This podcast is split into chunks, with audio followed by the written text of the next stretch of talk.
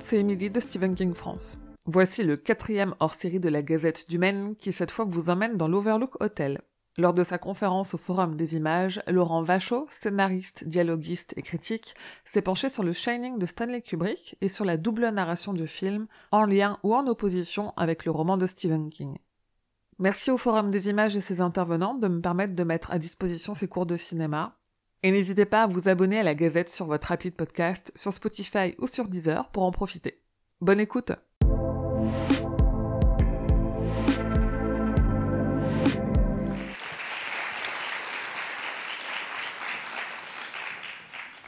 Bon bah bonsoir et merci d'être venu vraiment hein, un 1er novembre aussi nombreux pour euh, parler de Shining dans le lendemain d'Halloween, ça s'impose un peu. Euh, merci à Muriel donc de me permettre de pouvoir vous parler. Hein, c'est un de mes films préférés. Euh, c'est effectivement un des films les plus connus, je pense, de Stanley Kubrick, avec peut-être Orange Mécanique, en tout cas en France. c'est quelque chose. Alors, je voudrais d'abord commencer par dire. je voudrais vous demander plutôt, est-ce qu'il y a des gens qui n'ont pas vu Shining ici? Parce que Bon, il n'y en a quand même pas beaucoup, voilà. Euh, est-ce qu'il y a des gens qui a lu le livre de Stephen King? Oui, quand même, pas beaucoup en fait. Hein. Et euh, alors, qui a vu le film dans sa version américaine, c'est-à-dire de 2h23 D'accord, parce que moi je vais faire un exposé sur la version américaine en fait de 2h23. Vous allez voir des extraits qui viennent de cette version américaine. Donc ceux qui n'ont jamais vu cette version vont voir, euh, en tout cas je crois, en tout cas un extrait d'une scène qui n'est pas dans la version qui est sortie en France euh, le 22 octobre 80. Donc euh, moi en fait j'ai découvert Shining, comme beaucoup, qui j'étais adolescent hein, en octobre 80, quand j'avais 16 ans quand je l'ai vu, et euh, c'était à l'époque donc la deuxième adaptation cinématographique d'un livre de King, hein, euh, qui n'était pas encore l'auteur mégastar, bien sûr, qu'on connaît aujourd'hui. Il y avait eu Carrie de Brian De Palma avant, et donc Shining était la deuxième adaptation qui était attendue avec beaucoup d'impatience, parce que ça faisait cinq ans euh, que Kubrick n'avait pas fait de film, hein, et cet écart va aller en, augmentant avec les années, hein, puisqu'entre Full Metal Jacket et Eyes Wide Shut, son dernier film, il y aura 12 ans. Donc, euh, je me souviens, en tout cas, moi, euh, en tout cas avec les yeux de, gamin de 16 ans que j'étais, euh, que j'avais été déçu par le film. En tout cas, je, l'attendais sous le registre vraiment de la terreur pure, en pensant qu'on allait avoir la trouille de notre vie. Et c'est vrai que de ce côté-là, le film ne m'avait pas paru, en tout cas, remplir son contrat de, de ce qu'on appelle, vous savez, le jump scare, c'est-à-dire de quand on est adolescent, on aime bien aller voir des films d'horreur pour sursauter, avoir peur très. Là, j'avais trouvé le film très, très, très différent de ce que je voyais d'habitude. Et comme quand on découvre quelque chose qui, qui, nous déconcerte, on a tendance à le rejeter. Moi, je l'ai revu après, je ne sais pas combien de fois, et finalement, je l'ai compris, je l'ai assimilé. J'ai trouvé qu'il y avait une vraie horreur cachée, enfin, pas cachée, mais disons qu'elle n'était pas exprimée comme on exprime d'habitude l'horreur au cinéma, par des effets chocs. Vous voyez, il y en a quelques-uns, mais globalement, c'est un film qui tourne le dos quand même à toutes les conventions du cinéma d'épouvante, en tout cas qui étaient à l'époque, euh, dans l'usage que les, cinéastes faisaient d'un certain nombre de trucs, Kubrick a tourné le dos à tout ça. Et ça explique un petit peu la, déception ou le, côté déconcerté des spectateurs de l'époque. Vous savez que le film n'a pas été un succès hein, quand il est sorti aux États-Unis. Ça paraît un peu aberrant aujourd'hui, mais le film a même été extrêmement mal accueilli par la critique. Il a été nommé Kubrick et Nicholson et Shelley Duval ont tous les trois été nommés au prix qu'on appelle le, Raspberry, euh, Razzie Award, c'est-à-dire l'équivalent ici, je sais pas, des, bidets d'or, vous voyez, c'est les plus mauvais films de l'année. Hein. Et il était en bonne compagnie puisqu'il y avait Brian De Palma pour euh, Pulsion aussi, hein, et William Friedkin pour Cruising, un film qu'il avait fait avec Al Pacino qui était sorti en 1980. Donc on voit quand même que c'est des films qui ont été après réévalués hein, avec le temps, mais qui avaient été extrêmement mal accueillis. En tout cas, Kubrick a toujours eu un rapport assez difficile avec la critique américaine. Euh, qui avait tendance à désinguer absolument tous ses films, et notamment Barry Lyndon qui était sorti avant. Donc Barry Lyndon avait été un gros échec quand c'était sorti euh, en 1975 hein, aux États-Unis. Euh, il avait coûté très cher, ça n'avait pas rapporté d'argent. Kubrick avait une relation privilégiée avec le studio Warner, hein, qui lui faisait confiance. Donc il était soucieux pour son film suivant de faire un film commercial, c'est-à-dire de faire un film qui pouvait euh, remporter un gros succès au box-office. Et c'est peut-être la seule fois de sa carrière où il a été motivé par un souci de trouver un matériau commercial, qui n'était pas du tout... Il, il, voulait faire des films qui s'adressaient au plus grand nombre, mais il avait des énormes exigences artistiques aussi, donc il était un peu en porte-à-faux. Mais là, d'aller chercher un livre de Stephen King, King qu'un des dirigeants de la Warner, John Calley, lui avait envoyé. Il lisait toujours beaucoup de livres. Hein. Après un film, il cherchait son nouveau sujet. Il avait tendance à lire énormément de, bouquins pour, euh, parce qu'il cherchait avant tout ses sujets dans des livres. Hein. C'est pas quelqu'un qui écrivait des scénarios originaux. Euh, mais là, pour Shining, euh, ce qui est différent, c'est qu'il y a le souci de faire quelque chose qui va probablement lui permettre de redorer son blason après l'échec de Barry Lyndon pour conserver une relation euh, privilégiée avec la Warner. Donc en gros, vous voyez, il y avait des films comme L'Exorciste de William Friedkin qui était sorti en 1973-74 en France, qui avait été un énorme triomphe pour la Warner. Donc il se disait que le genre horrifique était un genre qui commençait à être en tout cas perçu comme quelque chose de très commercial. Alors qu'avant, c'était, vous voyez, bon, les films d'horreur, c'était, des choses, ça avait commencé un peu avec Rosemary's Baby de, Polanski en 68, mais c'était plutôt des séries B, hein, c'était pas des, les films qui remportaient le plus gros succès, les films d'horreur. Donc il n'avait pas spécialement un goût prononcé pour l'horreur au cinéma, il aime Rosemary's Baby, mais c'est pas quelqu'un qui, euh, dans ses films préférés, euh, vous citera euh, au moins une dizaine de films d'horreur. Donc il y, a, une ambiguïté dans Shining dans le sens où vous savez quand même qu'il a existé jusqu'à trois versions du film. Euh, c'est-à-dire, il, y a une première euh, version, en fait, celle qui est sortie euh, en mai 1980 aux États-Unis. il y avait une scène avant le, plan final célèbre de, du, du, travelling avant sur cette fameuse photo, hein, sur laquelle on reviendra tout à l'heure.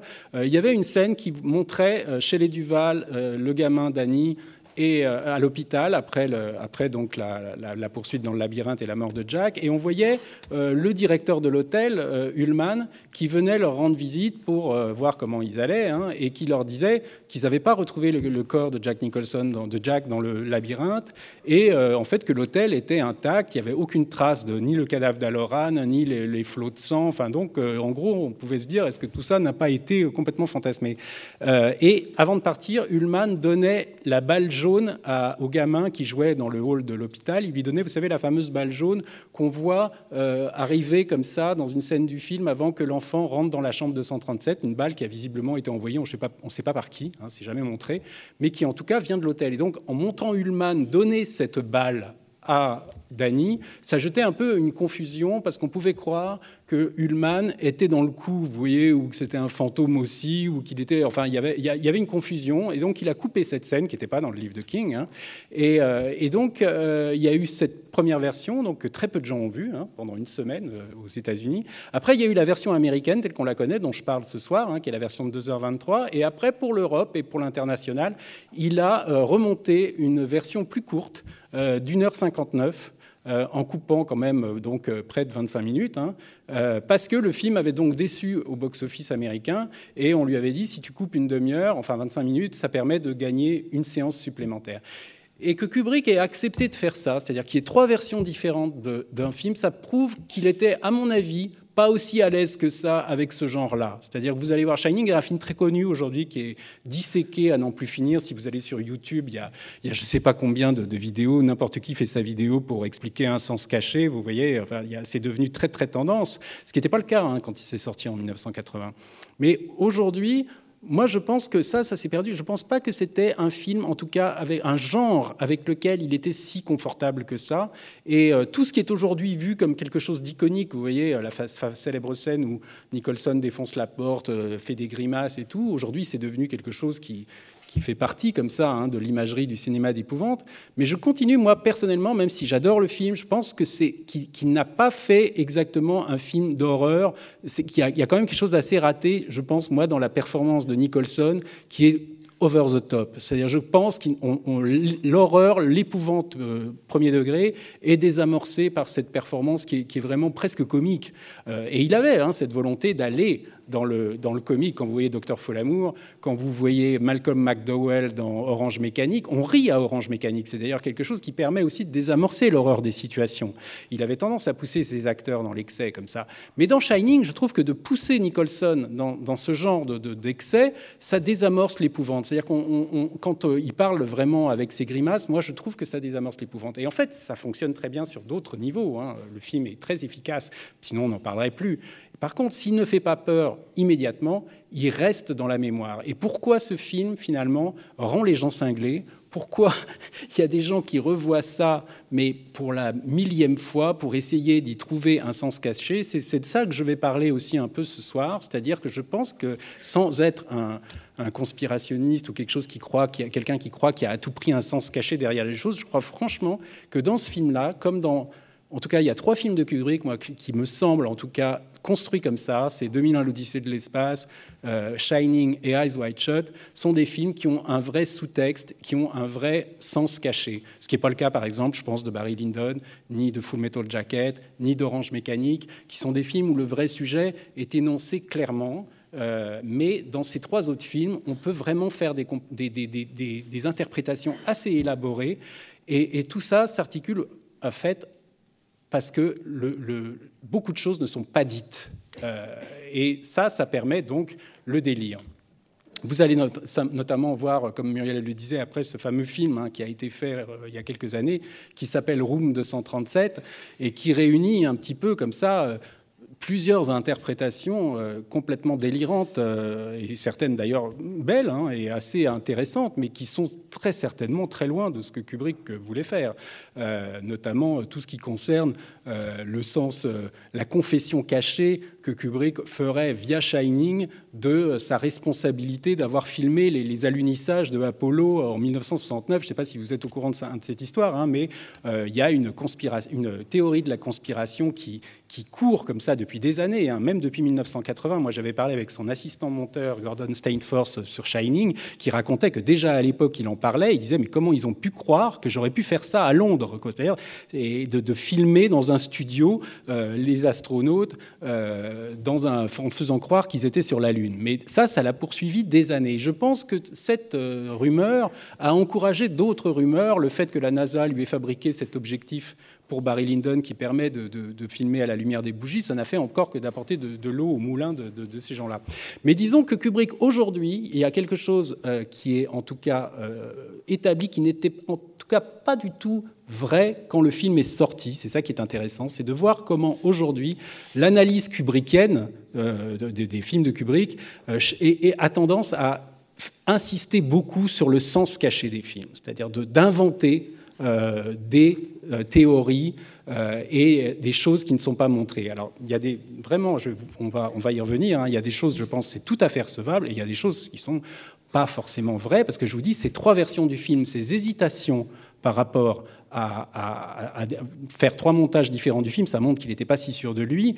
ça, ça, prouve que tout n'était peut-être pas aussi pensé, aussi calculé que ce que ces théoriciens euh, sous-entendre. Hein, parce qu'aujourd'hui, on dit quand même que dans les films de Kubrick, vous voyez, si euh, vous avez la bouteille qui est comme ça, si dans le plan d'après, la bouteille est là, c'est que ça veut dire quelque chose. Euh, alors que bon, à l'époque, il n'y avait pas les DVD, il n'y avait pas YouTube. probablement, même s'il était très méticuleux, il avait peut-être fait des erreurs de continuité et en se disant que personne n'allait le remarquer parce qu'il n'imaginait pas que des gens dans des, des, années à venir allaient repasser 500 fois le film comme ça dans tous les sens en faisant des arrêts sur image et tout. Vous voyez ce que je veux dire? Vous pouvez faire chez Buñuel, il y a des erreurs de continuité aussi, hein, et c'est pas voulu du tout.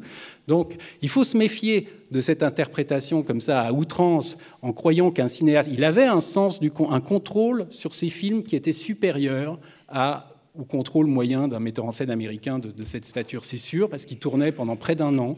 Mais quand vous tournez pendant près d'un an, que vous faites presque sans prise, euh, il y a par moment, vous pouvez mettre trois semaines à tourner une scène, donc forcément, euh, si la script s'est gourée et que vous avez un, objet qui n'est pas exactement là, bah, tout d'un coup, vous pouvez vous planter, mais se dire, c'est pas grave, personne ne le remarquera. Et là, il se trouve qu'il y a des gens qui le remarquent et qui construisent quelque chose autour de ça.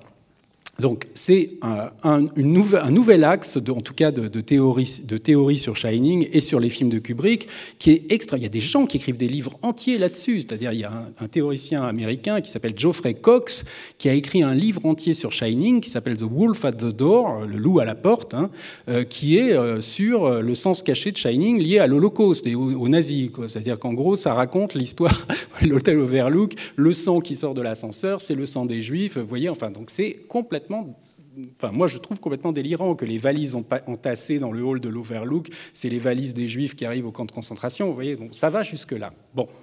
Euh, moi, j'irai pas jusque-là. Euh, je vais quand même euh, vous passer, en tout cas, je vais articuler mon exposé autour de sept extraits du film. J'aurais voulu en mettre bien plus, mais pour vous expliquer en fait un peu comment comment fonctionne la narration kubrickienne. C'est-à-dire c'est quelque chose d'extrêmement particulier. C'est-à-dire vous avez, ce n'est pas quelqu'un Kubrick qui avait recours à des scénaristes professionnels hollywoodiens euh, qui savaient faire un scénario en trois actes bien calibré, comme on vous l'explique aujourd'hui dans certains manuels. Euh, il avait tendance à appeler plutôt des écrivains, vous voyez, des gens qui n'étaient pas du sérail hollywoodien, euh, pour euh, mettre pour toujours partir d'un livre, hein, parce qu'il voulait, euh, il avait, il avait lui-même écrit deux scénarios originaux au début de sa carrière, qui étaient pour des films très mauvais, hein, Fear and Desire and Killer's Kiss, en tout cas des films qu'il voulait presque pas montrer. Donc il voulait maintenant à chaque fois partir d'un livre, parce qu'il pensait que c'était très important d'avoir comme euh, garde-fou sa première euh, expérience de lecteur sur une histoire. C'est-à-dire quand vous écrivez un scénario original, une histoire originale, au bout d'un moment, vous n'avez plus de recul sur votre histoire. Tandis que là, même si vous faites un scénario qui s'éloigne un peu du, livre, vous avez comme repère toujours la réaction que vous aviez quand vous avez découvert le livre. Et ça, pour lui, c'est très important parce que c'était une manière de se dire, euh, les gens, en tout cas, moi j'ai aimé ce livre, j'ai été attiré par cette histoire, donc ça, ce sera toujours là dans le scénario, même si, même si on verra par rapport à King notamment, il s'est pas mal éloigné. Euh, donc en tout cas, quand il, se mettait au travail sur un scénario, et on a, moi j'ai pu lire hein, des différents états du scénario de Shining, vous pouvez les lire aux, aux, archives Kubrick à Londres, il y en a même certains qui circulent sur Internet, certains états du traitement notamment, c'est très intéressant, parce qu'on voit vraiment que c'est il avançait à tâtons. C'est pas du tout le type qui a déjà exactement le film qu'on voit là sur son papier. J'ai lu aussi des scénarios de Eyes Wide Shut et de Full Metal Jacket qui sont extrêmement loin du résultat final. Donc ça veut dire qu'il explorait beaucoup de pistes, comme quand il fait interpréter sans prise à un acteur, il épuisait ses scénaristes aussi, hein, à essayer d'aller dans, 20, différentes, 20 directions différentes pour voir quelle était la meilleure façon euh, d'adapter le livre. Donc en tout cas pour Shining, il a fait appel, il a ignoré le, script que, que Stephen King avait écrit lui-même hein, spontanément. King avait adapté déjà son roman. Il n'a même pas voulu lire le, scénario, ce qui a tout de suite, je pense, engager leur, leur, relation sous, mauvais, sous un mauvais jour, hein, puisque vous savez que King déteste le, film de Kubrick. Euh, mais euh, donc après, il a cherché une collaboratrice. Et avant de trouver le livre de, Shining, il avait pensé adapter un livre un peu gothique, hein, puisqu'il voulait quand même aller dans, dans cette direction-là. Il avait lu un livre qui s'appelait The Shadow Knows, qui, qui, était l'œuvre d'une professeure de littérature comparée et gothique qui s'appelle Diane Johnson. Et donc il avait beaucoup aimé ce livre. Il avait voulu, il avait pensé l'adapter à un moment, finalement il y avait renoncé, mais il a appelé Diane Johnson pour collaborer avec lui sur l'adaptation de Shining. Et donc avec Diane Johnson, ils ont commencé en fait par voir des films. Euh, ils ont beaucoup euh, regardé de films qui sortaient, des films de, fantastiques hein, qui sortaient à l'époque. Ils ont regardé les films de Jack Nicholson parce qu'il avait déjà décidé que ce serait Jack Nicholson qui jouerait le rôle de Jack Torrance. Hein. Euh, il l'avait contacté, il était d'accord. Donc ils ont commencé à voir. Et ça, je vous le dis, ça va être, c'est important quand même pour Shining. Et vous allez voir pourquoi. C'est-à-dire qu'ils ont écrit. lui, il avait lu le livre en, pensant à, Nicholson. C'est d'ailleurs il y a quelque chose qui favorisait ça, hein, puisque le personnage s'appelle Jack. Donc je pense que ça avait dû favoriser tout de suite l'identité et, euh, et donc, euh, ils, ont, regardé beaucoup de ces films-là. Et vous voyez qu'il y, a des films de Nicholson où il est beaucoup sur le registre dépressif et beaucoup, des fois, sur le registre très excité. Et donc, ça, ça, a beaucoup influencé l'écriture du personnage de, Jack Torrance. Euh, mais en tout cas, il y a une chose qu'il faut quand même dire assez vite c'est que une des raisons pour lesquelles King déteste le film de Kubrick, c'est aussi en raison du choix de Jack Nicholson. Euh, parce que d'après King, King avait écrit un livre qui était extrêmement personnel. C'est-à-dire que pour lui, euh, vous savez qu'il avait quand même euh, des problèmes d'alcool hein, au début de sa carrière. Et le personnage de Jack Torrance, c'est quand même, je pense, un personnage dans lequel il a mis beaucoup de lui-même, Stephen King. Et il voyait un personnage qui était en fait un brave type qui tout d'un coup était tiraillé par les démons de l'Overlook pour passer euh, du, côté obscur, hein, c'est-à-dire qu'il allait devenir un tueur, mais qui au départ était un brave type. Alors que Kubrick, en fait, en choisissant quelqu'un comme Nicholson, il, installe tout de suite, euh, euh, en fait, la perception qu'on a de Jack Nicholson en 1978, hein, quand le film sort, enfin quand le film commence à être tourné, c'est le, vol au-dessus d'un nid de coucou quoi, de Miloš Forman, pour lequel Nicholson avait obtenu un Oscar. Et donc, bon, bah, quand on voit arriver Nicholson dans le bureau de, de, au début du film hein, pour euh, l'entretien d'embauche, vous pouvez déjà voir des grimaces, des, sourcils en, accent circonflexe. Et il n'y a pas de surprise que ce type devienne dingue parce qu'il est presque déjà fou dans le, bureau du, directeur de l'hôtel. Donc King trouvait que ça tuait complètement euh, la progression dramatique qui devait s'installer normalement de voir un type sympa. Lui, il avait pensé par exemple à John Voight, vous voyez, un, un, type all-américain, comme ça, euh, un type plutôt euh, euh, qui ressemble à un héros américain, qui progressivement devient un monstre. Et là, si avec Nicholson, on avait en fait tout de suite un type qui était un monstre dès le départ, donc on perdait cette progression. Et cette notion, en fait, c'est pour ça que Shining, en même temps, est un film très particulier quand vous regardez sur le plan du scénario. Moi, je suis un peu je suis scénariste, donc ça m'intéresse aussi. Mais vous voyez que c'est pas spécialement un bon scénario, parce qu'en gros, il n'y a pas de progression dramatique. Et ça, ça va être un des axes aussi de mon, de mon exposé, c'est que le scénario, en fait, est quasiment expliqué dans l'entretien pendant l'entretien d'embauche avec euh, Ullman. C'est-à-dire qu'on explique que le, type d'avant est devenu dingue et en gros, on voit Nicholson, donc on sait que ça va prendre ce chemin-là. C'est-à-dire l'histoire d'un type qui va devenir fou dans cet hôtel et qui va finir par vouloir tuer sa femme et son fils. Donc en fait, il n'y a pas de surprise. Vous voyez, normalement, quand on écrit un scénario, au début, il faut créer une progression dramatique. Il n'y a pas de progression dramatique dans Shining. C'est-à-dire tout est quasiment dit à l'avance, c'est-à-dire on, sait déjà tout ce qui va se passer. On avait fait ce, reproche à Kubrick déjà quand il avait fait Barry Lyndon, vous voyez, euh, qui est donc euh, un film sur euh, un aventurier du XVIIIe siècle hein, qui s'engage dans l'armée pour finir par épouser une, comtesse une comtesse noble anglaise et qui après connaît une, une, décadence. Et en fait, il avait installé une voix de narrateur off euh, qui n'était pas dans le livre et qui annonçait à l'avance tout ce qui allait se passer.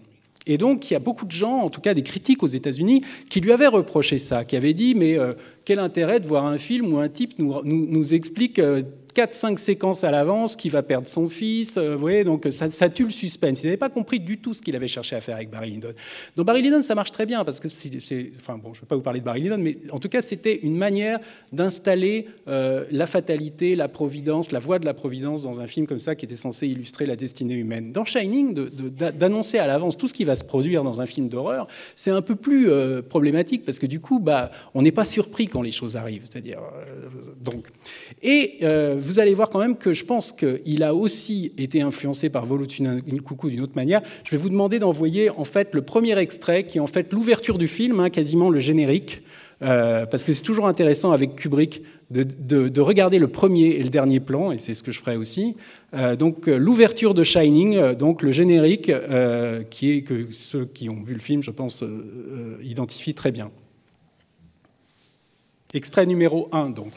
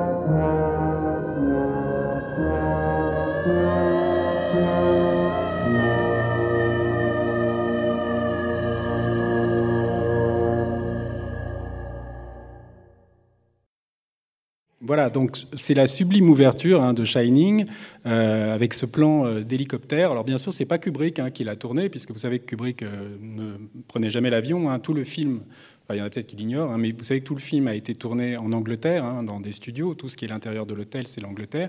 Et donc là, c'est une deuxième équipe hein, qui donc est allée euh, dans euh, le Colorado, où se passe l'action du, livre de Stephen King, euh, filmer en fait l'arrivée du personnage de Nicholson, donc la voiture, qui, qui, qui, rejoint en fait un hôtel qui existe, celui qu'on voit là, qui s'appelle le Timberline Lodge, qui est au pied du mont Hood, qui est un volcan. en fait, c'est pas le Colorado là, c'est l'Oregon. Ils ont tourné en Oregon, mais le film est censé se passer dans le Colorado. Euh, donc, en fait, pourquoi je, qu'est-ce que cette ouverture nous dit? Hein, pourquoi c'est intéressant d'observer, de, disséquer euh, l'insipide d'un film, hein, comme euh, celui d'un livre euh, C'est pourquoi ça, ressemble a priori au début de plein de films américains, hein, des plans d'hélicoptères comme ça, avec un générique pour situer l'action. ça paraît pas très nouveau comme ça, à part que là, il y a une espèce de, mouvement extrêmement fluide.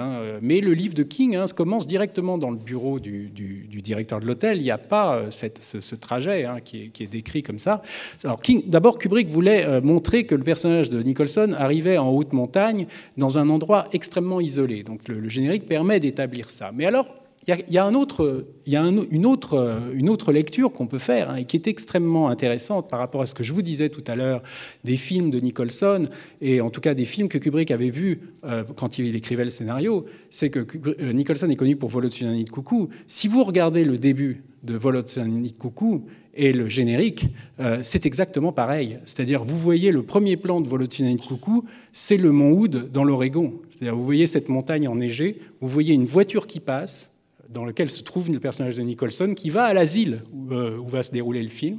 Et après, il y a une longue entrevue avec le directeur de l'asile qui lui dit qu'il vient pour une évaluation. Et c'est assez étrange de voir ça, parce que je pense que franchement, euh, il a été influencé par ça. C'est-à-dire qu'il y a une manière d'inscrire, ça c'était une technique que Kubrick avait aussi, hein, comme d'autres metteurs en scène un peu comme ça postmodernes, c'est-à-dire d'inclure dans un film, il ne décrit pas seulement euh, ce que raconte l'histoire, le scénario, il veut inclure euh, le bagage des acteurs, euh, ce qui trimballe avec eux comme image de marque, et même l'histoire d'un pays, comme on va voir. Enfin, ils essayent de mettre, il essaye de mettre dans un film énormément de choses, et quelque part, c'est des choses qui restent comme ça dans,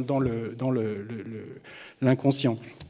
En tout cas, euh, le, début de, Shining, avec cette enfin, vous savez que c'est le dies irae de la symphonie fantastique de Berlioz, hein, cette musique comme ça qui a été réorchestrée par euh, les, deux musiciennes en fait qu'il avait utilisées euh, sur euh, Orange Mécanique, Wendy, Carlos, qui s'appelait Walter Carlos à l'époque, qui était un homme, hein, donc elle est une transsexuelle, elle est devenue femme au moment de Shining, Wendy Carlos, et Rachel Elkind, qui ont donc réarrangé ce morceau de Berlioz, en fait ce, ce, hein, qu'on a entendu dans plein de films, hein, qui est très célèbre, qui est une musique liturgique qui en général euh, est une marche au supplice, hein, comme ça, qui accompagne, on l'entend dans le septième saut de Bergman, par exemple. Vous voyez, euh, mais c'est assez approprié, parce que la marche au supplice, et même l'ouverture de Orange Mécanique avec les funérailles de la reine Marie euh, de Purcell, c'était déjà un peu une, musique dans, dans cet esprit-là qui racontait un peu le futur calvaire du personnage de Malcolm McDowell. Donc là, en fait, une, on entend des voix comme ça qui ont l'air presque déjà d'être les voix des habitants de l'Overlook, vous voyez, ou alors des, Indiens. Il y a des sonorités indiennes comme ça, un petit peu, euh, qui sont presque comme des chants, euh, des, ces voix comme ça qu'on qui, entend euh, se plaindre. et quand vous voyez Volotunani Coucou, il y a une musique comme ça, un petit peu indienne aussi. C'est ça qui est assez intéressant. Euh, donc ça, c'est la parenthèse pour voir quand même que je pense qu'il y a le, spectre de Volotinani de Coucou et des rôles de Nicholson dans cette ouverture, qui sont inscrits dans cette ouverture. Et à plus forte raison après avec l'entretien avec le directeur de l'hôtel, ou si je vous engage, si vous avez, euh, je sais pas, le DVD de Volotinani de Coucou chez vous, regardez, euh, regardez si vous en avez l'occasion, le début de Volotinani de Coucou, je suis sûr que vous verrez le parallèle avec Shining. Et donc euh, là, euh, c'est arrivé. Euh, vous, verrez après. moi, je ne vais pas aller comme dans Room 237 parce qu'il y en a qui ont des, interprétations de ce début avec ce qu'on voit dans les nuages et tout ça. Moi, je ne pense pas qu'on voit quelque chose de spécial dans les nuages. Mais ce qui est amusant, c'est qu'on voit un point de vue comme ça. D'où qui regarde C'est-à-dire que ce plan d'hélicoptère, est-ce que c'est un esprit malin qui est déjà, vous voyez, comme une sorcière comme ça qui volerait au-dessus du, lac pour accompagner le personnage de Nicholson jusqu'à jusqu'à l'hôtel? On a un peu l'impression que c'est un peu un point de vue comme ça d'un démon. Hein, euh, John Borman, vous savez qu'il avait fait un film qui était la suite de l'Exorciste au même moment, hein, qui s'appelait Exorcist 2, l'hérétique, où il avait utilisé euh, la caméra qui va servir pour Shining, c'est qui s'appelle le Steadicam, euh, qui était là fixé à un, un, hélicoptère, mais il l'avait utilisé pour ça, c'est-à-dire pour le point de vue du démon. Et là, on a quand même quelque chose un petit peu du même ordre, hein, quand même. Quand vous voyez ce plan comme ça, on peut l'interpréter de tas de façons. Est-ce que c'est, vous voyez, le point de vue du retour du refoulé, parce qu'il y a une lecture freudienne à faire de Shining qui est tout à fait recevable, mais vous avez aussi euh, ce qui est assez curieux, vous voyez, c'est pour ça que je trouve que c'est intéressant de mettre les films en rapport les uns avec les autres, c'est que vous regardez 2001, l'Odyssée de l'espace, euh, notamment tout le passage où le personnage de l'astronaute, vous savez, est pris dans cette espèce de tunnel d'hallucination à la fin, là, hein, quand euh, il voit des images solarisées. Vous avez presque déjà le plan de Shining, c'est-à-dire il survole à un moment un canyon avec un lac, et c'est presque déjà l'image qu'on voit là, vous voyez. Donc c'est, moi je pense qu'en tout cas Kubrick euh, faisait dialoguer les films les uns avec les autres, et je vous expliquerai pourquoi je, je fais cette comparaison après plus tard. Donc, en tout cas, vous allez voir, vous avez vu qu'ici, ça se termine par un carton qui dit The Interview. Donc, Shining est en fait décomposé en en fait, il y a plusieurs cartons, comme dans un film muet, vous voyez, qui, qui rythment comme ça la narration. Euh, il y en a dix en tout. Euh, il y a The Interview, il y a Closing Day, donc le jour de fermeture. Il y a un mois après. Euh, il y a, après, on passe au jour. Il y a mardi, jeudi, samedi, lundi, mercredi. Après, on passe à 8 heures du matin. Et enfin, le dernier chapitre, c'est 4 heures de l'après-midi. C'est-à-dire, vous voyez, il y a une espèce de concentration, comme si on partait comme ça de, quelque chose de vaste pour se resserrer de plus en plus sur un. vous voyez, on passe aux heures, on passe. Euh, et ça, cette concentration, c'est aussi, vous voyez, on part quand même là d'un paysage euh, avec, filmé avec un grand angle. Hein. Vous voyez le paysage du, Colorado, comme ça, qui est filmé comme ça, de, manière extrêmement impressionnante, euh, vue du ciel. Et on va finir le film sur le visage de quelqu'un enfermé dans une photo. Vous voyez, c'est-à-dire qu'on voit que cette, cette volonté d'aller du plus grand vers le plus petit, comme ça, et avec ce, ce travelling avant, comme ça, qui est une figure qui va revenir pendant tout le film. Vous allez voir cette figure du travelling avant, euh, on la voit pendant tout le film, et elle, véhicule beaucoup euh, le sentiment d'effroi, le sentiment d'épouvante. Euh, et, vous savez qu'il y a plein de, psychanalystes aussi qui, qui, ont associé ça dans des lectures cinématographiques au retour vers le ventre maternel. Bon, je n'irai pas là-dessus, mais vous pouvez faire une, lecture en tout cas du labyrinthe après qui se trouve à l'extérieur de l'hôtel Overlook, dans lequel mourra Jack à la fin quand il poursuit son fils, où il mourra gelé. Euh, vous avez en tout cas les, circonvolutions comme ça du, labyrinthe qui peuvent faire penser aussi à quelque chose de cet ordre-là.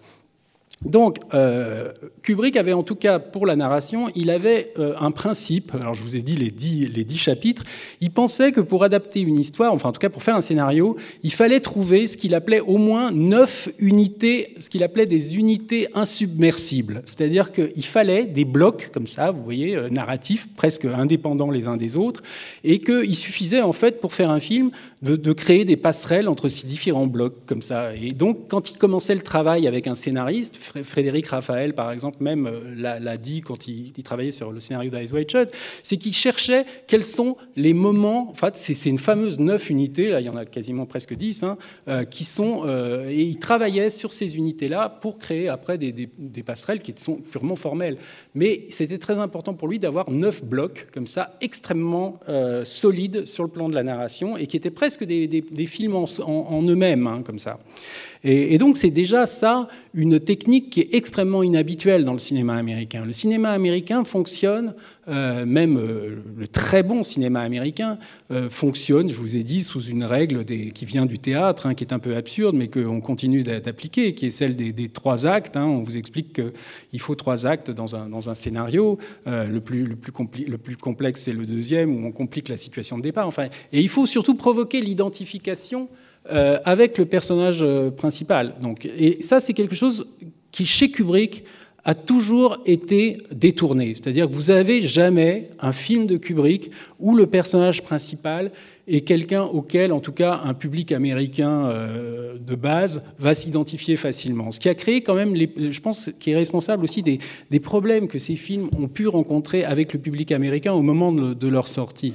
C'est-à-dire le, personnage, vous voyez, de, même dans ses grands succès, hein, comme euh, Orange Mécanique, euh, vous voyez, c'est très difficile de s'identifier au personnage d'Alex, euh, le voyou qui tue et qui viole dans la première partie. Et après, finalement, on s'identifie à lui, mais vous voyez, il y a ces deux parties parce qu'il devient victime après. Donc on ne sait jamais comment vraiment se positionner par rapport à ce personnage. C'est un peu pareil avec Ryan O'Neill qui joue Barry Lyndon. Vous voyez, il y a deux parties comme ça, et on, voit quand même quand il devient de plus en plus odieux avec sa femme, c'est difficile d'avoir, pour le public américain, eux, ils veulent des héros sympathiques, ils veulent que ce soit des braves types. Et les personnages de Kubrick ne sont pas des braves types. Et, c'est encore plus vrai ici, euh, forcément, hein, avec Jack Nicholson. Ça le sera aussi avec Tom Cruise dans Eyes Wide Shut. Ce ne sont pas des personnages qui déclenchent l'identification. C'est au contraire euh, des personnages qu'on regarde de loin, de haut, comme ça, euh, comme, euh, vous voyez, qui recoupe un peu le regard un petit peu d'entomologiste que Kubrick a sur ses personnages, et qui est quelque chose qu'on lui a reproché, hein, parce que, les gens qui n'aiment pas Kubrick, généralement, c'est des gens qui disent euh, c'est un regard froid, les personnages ne sont pas humains, on n'est pas touché par eux, on n'est pas ému, voilà, ça c'est la critique qu'on fait à Kubrick en général. Mais elle est, elle est, elle est, fondée, hein. mais moi je trouve que, en tout cas, elle est sûrement provoqué par cette technique particulière qui reconduisait de film en film, hein, c'est-à-dire de ne pas provoquer d'identification. Après, quand il engageait des acteurs, il engageait toujours deux types d'acteurs bien précis pour jouer ses protagonistes. Euh, il engageait soit des gens qui ont un visage extrêmement lisse, vous voyez, euh, je pense au cosmonaute de 2001, l'Odyssée de l'espace, Kier de Leia. Je pense à Ryan O'Neill dans Barry Lyndon. Euh, vous voyez, des, des, personnages comme ça, presque phallos, comme ça et euh, Tom Cruise dans Eyes Wide Shut, ou alors il engageait euh, presque le, personnage qui grimace, qui est presque un masque de clown. Hein. Euh, c'est Peter Sellers dans Docteur Folamour, c'est Malcolm McDowell dans Orange Mécanique, c'est Jack Nicholson dans Shining, et, le, sergent instructeur de, Full Metal Jacket. Et en fait, ces deux types d'acteurs sont en fait deux types d'acteurs qui ne provoquent pas l'identification. C'est très difficile de s'identifier à un type comme ça qui a un visage extrêmement lisse, on ne sait jamais ce qu'il pense, on ne sait pas ce qu'il éprouve, et c'est très difficile de s'identifier à un gars qui gesticule, qui fait des grimaces et tout. Donc en fait, c'était voulu de ne pas euh, déclencher l'identification. Et cette volonté d'aller contre les conventions, hein, qui est quelque chose qui fait partie de Kubrick, hein, parce que chaque fois qu'il utilisait, enfin, qu'il essayait de traiter un genre, il voulait le faire de manière complètement différente. Et, et ça, dans Shining, par exemple, c'est quelque chose qui est très très euh, net, c'est-à-dire vous, euh, le livre de Stephen King, hein, c'est quand même une histoire où il y a des fantômes, un hôtel hanté. Euh, ça aurait pu être traité de manière extrêmement expressionniste, extrêmement gothique, avec un, hôtel, euh, vous voyez, avec des toiles d'araignée baignant dans la, pénombre, avec des pannes d'électricité.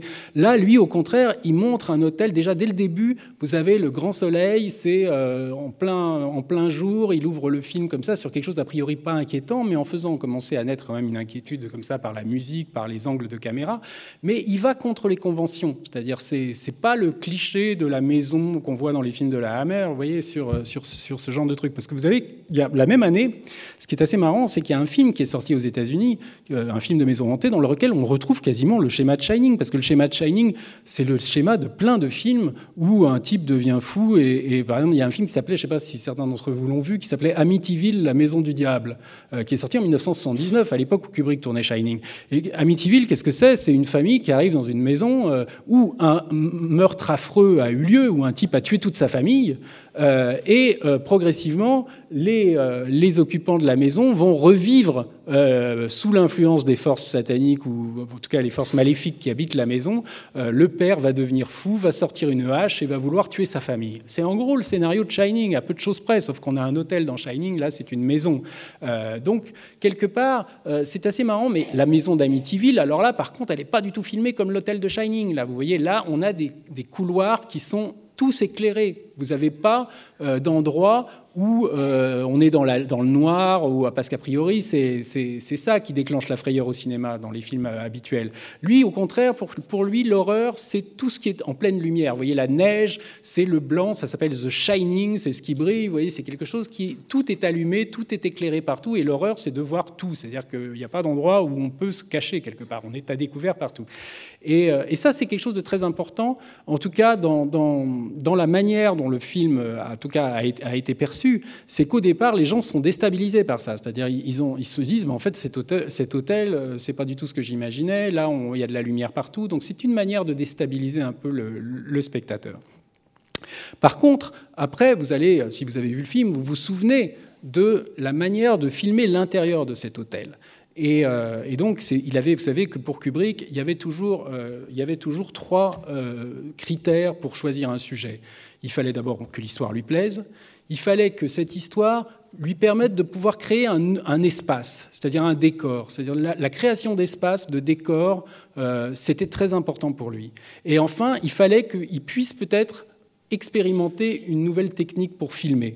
Vous voyez, quand il avait fait l'Odyssée de l'espace, forcément, il fallait filmer l'espace, hein, euh, et puis il fallait euh, trouver euh, une manière de, filmer des, maquettes, tout ça, de manière qu'on n'avait jamais fait. Donc il y avait une volonté comme ça de, faire des effets spéciaux. Dans, en tout cas, Barry Lyndon, il y avait la volonté de filmer le XVIIIe siècle comme jamais on l'a filmé. Donc l'espace à filmer ici, c'est carrément l'espace des, tableaux de l'époque, hein, qu'il fallait filmer un peu comme on peignait, et avec un objectif qui permettait de filmer à la lumière des bougies. Et en tout cas pour Shining, là, il y a euh, aussi l'idée de, je pense que c'est quelque chose qui, a beaucoup compté pour lui, l'idée de construire cet hôtel, c'est-à-dire de, faire un décor qui soit un personnage euh, presque aussi important que les, personnages principaux. Euh, donc cet hôtel Overlook, hein, qui a été entièrement construit sur des studios, euh, qui a réquisitionné quasiment tous les plateaux de tournage du studio d'Elstree hein, en Grande-Bretagne. Kubrick habitait d'ailleurs juste à côté. Pendant pratiquement plus d'un an, il y a des films qui ont été obligés d'attendre. Hein. Il y avait Spielberg qui a attendu pour tourner Les Aventuriers de l'Arche perdue que Kubrick ait terminé euh, de tourner, hein, parce qu'il ne pouvait pas utiliser les plateaux tant que Kubrick n'avait pas fini. Il y a Warren Beatty qui tournait un film sur la révolution russe qui s'appelle Reds, euh, qui attendait aussi. Donc c'était quand même assez drôle de voir qu'il y a tous ces gens quand même extrêmement prestigieux qui étaient obligés d'être sur la touche comme ça que, Kubrick ait terminé de filmer. Et comme le tournage a pris très longtemps, euh, il y avait, je pense, vous voyez, quand Orson Welles parlait du train électrique, enfin quand le, cinéaste qui joue avec son train électrique, bah là, il y avait vraiment la volonté de créer son espace, son hôtel Overlook. Et quand on, voit le film, on voit à quel point cette sensation, cet hôtel, on pourrait presque s'y diriger. Et vous allez voir après, il y a un des, des, des si vous voyez Room 237 après, hein, euh, un des une des, parties du documentaire que moi je trouve tout à fait intéressante et tout à fait recevable, c'est de montrer à quel point en fait cet espace qui crée ce, ce, cet hôtel Overlook, quand vous voyez l'hôtel de l'extérieur, là c'est un hôtel réel hein, qui s'appelle donc je vous l'ai dit le Timberline Lodge, mais quand vous voyez après la, taille des, salons, des, des couloirs, on se dit c'est impossible que ces espaces-là, aussi grands, puissent euh, rentrer dans cet hôtel qu'on a vu. Donc ça crée déjà un, un, côté fantastique un peu comme ça. On a presque l'impression aussi, quand vous voyez le film, que cet hôtel presque a une vie propre et presque s'agrandit, vous voyez, pendant la nuit comme ça pour, euh, vous voyez, comme je ne sais pas si vous avez vu le film de Polanski, Le Locataire, là où on voit la, chambre du type qui devient fou, là comme ça, qui commence à devenir de plus en plus grande. Euh, on a presque l'impression que c'est un, un espace qui a une vie propre comme ça. Et, ça, c'est créé vraiment par la mise en scène. Euh, vous voyez, ça, vous vous souvenez tous quand même de cette euh, séquence célèbre euh, où on voit le, petit garçon au tout début hein, du film euh, qui, est sur son, tricycle hein, et qui parcourt tous les, couloirs comme ça de l'Overlook. Ça, c'est un plan qui est réalisé en, donc en plan séquence avec cette fameuse caméra qu'il avait euh, utilisée qui s'appelait le Steadicam, hein, qui avait juste servi pour l'instant à, filmer des plans, vous voyez, de personnages en train de courir ou en train de monter des escaliers sans qu'il y ait de, de heurts, comme Marathon Man, comme Rocky. Vous savez, le fameux plan de Rocky de Sylvester Stallone qui monte les marches dans le premier Rocky et dans le deuxième d'ailleurs aussi, hein, qui monte les marches là, du musée de Philadelphie, ça a été tourné avec le Steadicam, hein, qui, permettait justement d'avoir une fluidité. Mais Kubrick a décidé de tourner tout son film avec le Steadicam, ça c'est un côté jouet, hein, comme ça. Et, mais donc, ça en tout cas, ça permet d'imprimer la géographie d'un espace de manière qu'on ne pouvait pas faire avant. Ça. Vous voyez, des, plans séquences comme ça, aussi impressionnants au ras du, du, parquet, avec en plus au son, vous savez, on entend les roues du, du tricycle sur le parquet, après sur le, sur le tapis, donc ça crée à l'oreille quand même quelque chose d'extrêmement obsédant et d'extrêmement efficace comme ça, parce qu'on on, vit vraiment la scène de manière très intense. Et, donc, l'hôtel Overlook, c'est un, personnage du film. Hein. C'est quelque chose qui, euh, je pense, euh, est, vraiment. Euh, c'est pour ça que je pense que vous savez que dans Stephen King déteste le, film pour une raison, c'est que dans son livre, l'hôtel explose parce qu'il y, y, a tout un truc dans le bouquin pour ceux qui l'ont lu. Hein, vous vous souvenez sûrement. Au départ, on explique aux gardiens qu'il faut surveiller la chaudière, que c'est très. si on surveille pas la chaudière, il y a risque d'explosion. Bon, ben, bien sûr. Après, quand il devient fou, il n'observe pas la chaudière et c'est pour ça que l'hôtel explose et brûle. Euh, et, Kubrick, en fait, dans son film, ça ne, on oublie complètement la chaudière. Hein. Je crois qu'il y a une scène où on voit chez les Duval en train de l'inspecter, mais il n'y a pas du tout ce, ce truc où l'hôtel va être détruit par les flammes parce que Kubrick pensait que ça ressemblait trop à quelque chose de convenu pour la destruction du lieu. Et donc l'hôtel reste dans la neige figée. Et donc Stephen King disait, moi, je suis plus quelqu'un de chaleureux parce que dans mon livre, l'hôtel brûle, et Kubrick est quelqu'un de froid parce que chez lui, l'hôtel gèle. Donc on voit la différence euh, entre les, deux approches. Hein. Mais en tout cas, je pense aussi que Kubrick s'était pris vraiment d'affection hein, pour cet hôtel, et peut-être qu'il n'avait pas envie de le voir brûler. Et c'est drôle, je ne sais pas si certains d'entre vous ont vu le film qui s'appelle Doctor Sleep, qui est sorti euh, il, y a, quelques jours, hein, bah, hier euh, ou avant-hier, hein, euh, à Paris, qui est, soi-disant la suite de Shining, qui est l'adaptation de la suite que Stephen King a écrite, qui est très mauvaise. mais, donc, bon, je ne vous dis pas, mais vous verrez à la fin du film, il y a quelque chose où on voit que Stephen King, quand même, règle ses comptes et permet de finalement imposer la fin qu'il aurait voulu dans Shining. Vous verrez, euh, vous verrez ce qui se passe si vous allez le voir. Je ne vais pas vous spoiler, mais en tout cas, c'est en tout cas quelque chose qu'on perçoit très nettement comme un règlement de compte. Euh, donc euh, voilà. alors après, je, je crois que je vous ai dit à peu près tout ce qu'on peut dire sur ce premier plan, hein, en tout cas d'ouverture, qui en tout cas installe une atmosphère et en tout cas aussi permet d'introduire aussi ce qui va être, à mon avis, je pense, un des grands thèmes du film. Euh, vous avez un paysage en fait de western. Hein. ça se passe dans l'Ouest, euh, le Colorado. L'hôtel est installé dans le Colorado. vous savez que c'est inspiré en fait que Stephen King en 1973, hein, je crois, quand il a commencé à écrire Shining, il est vraiment allé avec sa famille, avec sa femme, dans un hôtel de Estes Park, qui est un parc naturel du Colorado. Et il y avait un hôtel dans lequel il a passé la nuit, qui a une réputation d'hôtel hanté. Et d'ailleurs, l'hôtel existe toujours. Vous pouvez même y faire des, séjours. Ils ont fait tout un truc commercial autour de ça maintenant, euh, d'hôtel hanté. Mais en tout cas, il a passé une nuit dans la, chambre 217. Hein, C'était là qu'il avait passé la nuit. Et il a commencé à écrire le roman là. Euh, et d'ailleurs, c'est l'hôtel. Vous savez qu'il a fait une mini-série après, parce qu'il était tellement malheureux, il était tellement, pas satisfait du film de Kubrick qu'il a produit après pour la télévision une mini-série en trois parties qui est alors extrêmement fidèle à son film, mais qui je trouve moi est, épouvantable. Enfin, je ne sais pas si vous l'avez vu, mais, mais ça a été tourné dans ce fameux hôtel qui par une coïncidence assez marrante, s'appelle The Stanley Hotel. Vous voyez hein C'est quand même marrant. Euh, mais je vous dis ça, c'est quand même assez frappant parce qu'il y a des coïncidences, et c'est pourquoi les, gens se livrent aussi à des interprétations délirantes. C'est que dans la carrière de Kubrick et dans ses films, il y a des fois des, choses de l'ordre de la synchronicité ou, ou de la coïncidence qui peuvent encourager ça, mais qui sont purement des coïncidences. Par exemple, là dans Shining, il, s'en était, l'avait dit à Michel Simon hein, au cours d'une interview à l'époque. Euh, vous, avez quand même bon Jack Nicholson qui est joué par euh, Jack Torrance qui est joué par un acteur qui s'appelle Jack Nicholson, donc qui a le même prénom. Vous avez le petit garçon Danny Torrance, qui est joué par un gamin qui s'appelle Danny Lloyd. Euh, vous avez Lloyd, c'est le nom du barman dans, Shining. Euh, vous avez plein de coïncidences. Le Stanley Hotel, vous voyez quand même, ça, c'est pas des choses qui ont été décidées par Kubrick, c'est de l'ordre de la coïncidence, et presque comme des signes. Hein. On a l'impression presque déjà d'être dans le film. Et. Euh, Et par contre, bon, ce que je vous expliquais sur Volotinani de Coucou, là, par contre, moi, vous savez que dans Volotinani de Coucou, là, je fais juste une parenthèse pour revenir là-dessus. Vous savez que dans Volotinani de Coucou, il y a le personnage de l'acteur qui joue le cuisinier, euh, le cuisinier black du, Shining, hein, Scatman Crothers. Il joue un rôle dans, dans, dans Coucou. Il joue un, veilleur de nuit de, l'asile qui fait rentrer des filles à un moment quand Nicholson veut faire la bringue, il fait rentrer des filles et le type, en gros, euh, boit de l'alcool avec eux. Euh, et, et c'est Scatman Crothers. Et donc c'est quand même assez curieux hein, de voir euh, euh, les correspondances, mais là c'est des correspondances sûrement qui ont été voulues par Kubrick. Hein. Euh, et alors pour finir, le personnage de Scatman Crothers dans euh, Volotune Coucou s'appelle Turkle. Et Turkle, Joe Turkle, c'est le type qui joue le barman dans Shining. Donc vous voyez, si on veut aller dans ce sens-là, c'est très facile parce qu'il y a des coïncidences des fois frappantes. Dans, dans Eyes Wide Shut, il y en a encore des bien plus grandes. Par exemple, euh, le fait que Tom Cruise faisait partie de la scientologie. Euh, pendant le tournage du film, la fille de Kubrick a rejoint la scientologie et ça n'a absolument rien à voir avec Tom Cruise. Vous voyez, il y a des, choses comme ça qui sont de l'ordre de la presque de quelque chose un petit peu bizarre. Hein, mais, mais, ça, ça arrivait souvent chez lui. Quoi.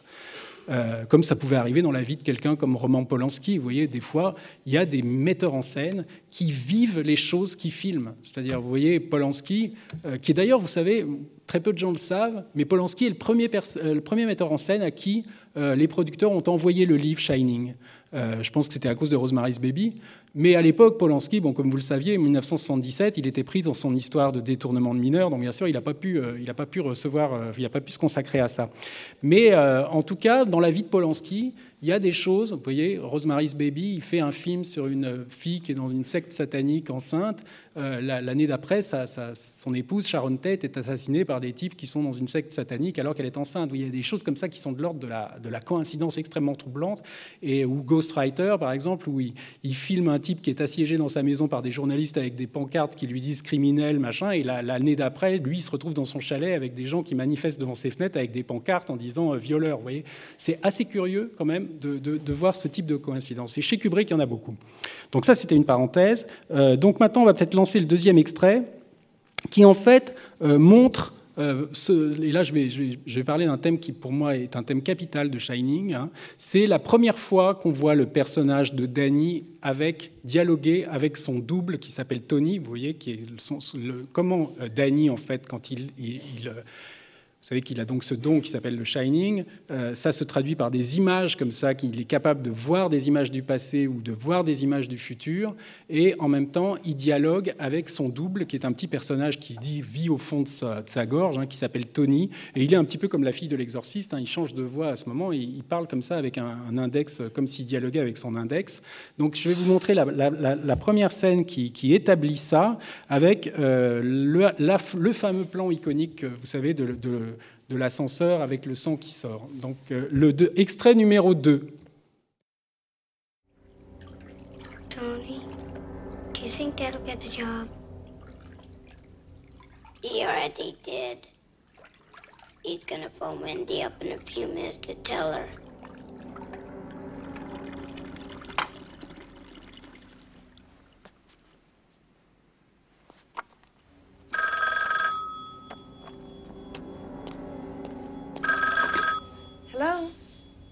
Hi, babe. Hi, hon. How's it going? Great. Look, I'm at the hotel and I still have an awful lot to go through. I don't think I could get home before 9 or 10. Sounds like you got the job? Right. It's a beautiful place. You and Danny are gonna love it. Tony, why don't you want to go to the hotel? I don't know. You do too no. Now come on, tell me. Don't want to. Please. No. Tony, tell me.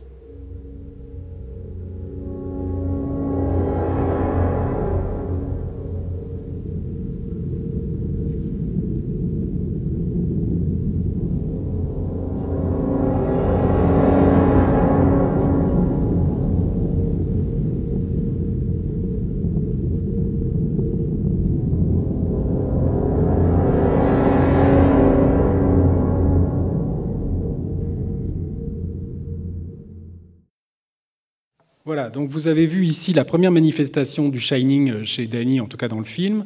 euh, avec cette fameuse vision hein, qui symbolise un petit peu les horreurs à venir, en tout cas la, la, préscience qu'il a comme ça de ce qui les attend euh, dans cet endroit. Euh, et cette image comme ça du sang qui sort de l'ascenseur est vraiment une des plus célèbres hein, du cinéma euh, fantastique, même du cinéma tout court. Vous savez que c'était en fait la bande-annonce du film, c'est-à-dire que c'était uniquement ce plan-là, c'est-à-dire on voyait juste le sang sortir de l'ascenseur, il y avait marqué The Shining, euh, 22 mai 1980, c'est tout, avec une musique un petit peu stressante. Euh, donc il avait quand même conscience, vous savez qu'il a mis, je ne sais pas combien, ça a pratiquement pris un an pour filmer euh, ce plan-là. Hein. Il a recommencé, je ne sais pas combien de fois. Euh, ils l'ont fait pour de vrai, c'est pas une maquette. Euh, à l'époque, vous savez, il n'y avait pas de, CGI, hein, d'effets de, spéciaux par ordinateur, donc ils ont vraiment été obligés de trouver un moyen d'injecter des, litres de sang, enfin de, peinture rouge comme ça, qui sortait de l'ascenseur. Alors des fois, il n'était pas très, très satisfait de la couleur du sang. Ils ont recommencé un an incalculable de fois, parce que vous savez Kubrick était connu pour euh, faire un nombre de prises euh, démesuré. Et sur ce film-là, en tout cas, il est allé extrêmement loin, puisque je crois qu'il a fait 143 prises d'un plan avec le cuisinier euh, Scatman Croser, un plan tout bête, hein, du, type qui descend du chasse-neige pour rentrer dans l'hôtel. Ils l'ont fait 143 fois. Euh, donc ça, ça, commence, la folie était presque. Mais lui, il avait besoin de ça, c'est très curieux. Hein. Vous savez qu'il a tourné Eyes Wide Shut pendant deux ans à peu près. Euh, c'est des films, a priori, on se dit, il n'y a pas besoin de deux ans pour faire ça. Bah, lui, il avait besoin de passer par là je pense qu'il y avait une volonté aussi de casser les acteurs, c'est-à-dire de les épuiser euh, quand on parle de, il, avait, vous savez qu'il a vraiment été très loin avec le avec l'actrice Shelley Duval, hein, qu'il a poussé quasiment. Aujourd'hui, ça passerait plus. Hein, il serait quasiment accusé de, presque harcèlement moral. Euh, il l'a poussé vraiment euh, au, bord de la dépression nerveuse, en lui faisant recommencer des scènes à n'en plus finir et en la victimisant. Ça se voit d'ailleurs dans le. Si certains d'entre vous ont vu le documentaire que la fille de Kubrick, Viviane, a fait sur le tournage de Shining, hein, qui s'appelle Making the Shining, on le voit vraiment euh, prendre à Shelley Duval de manière extrêmement véhémente. Et ça a été en tout cas un tournage extrêmement dur pour elle. Euh, là aussi, on, voit dans cet extrait que je vous ai montré, euh, vous voyez le personnage de Shelley Duval euh, qui est avec un tablier rouge, enfin qui a, un ensemble rouge et bleu. Alors, vous allez voir, ces deux couleurs, le rouge et le bleu, sont des couleurs qui sont vraiment très importantes dans Shining, qui étaient souvent des couleurs très importantes chez Kubrick. Alors, on peut les interpréter de plein de manières différentes, mais vous allez voir le rouge et le bleu qui, vont revenir dans le film euh, de manière très prononcée, et surtout le rouge. Euh, Shining est vraiment un film qui est, vraiment qui fait une grande, grande part à la couleur rouge. Et c'est dès le départ, euh, quand vous voyez le film se passe au Colorado, vous savez, le Colorado, ça veut dire la couleur rouge en espagnol. Donc, parce que c'était un État des États-Unis où la, la, terre était un peu rouge comme ça. Donc là, il y a déjà dans le, décor euh, géographique, hein, la, la, couleur rouge est déjà là. Et ça va aller, vous voyez, plus le film va aller vers la, fin, plus dans l'intérieur de, l'hôtel, vous allez voir cette couleur rouge presque envahir de plus en plus l'espace, hein, puisque ça va aller. Euh, vous savez qu'il y a une scène célèbre, je n'ai pas pu la mettre là parce que la scène est très longue. Euh, c'est quand Nicholson rencontre l'ancien, euh, l'ancien gardien, enfin maître d'hôtel de, de, de l'Overlook, hein, Grady. Ils sont dans des toilettes entièrement rouges. Euh, et ça crée une atmosphère un petit peu comme ça, extrêmement euh, effrayante, flippante.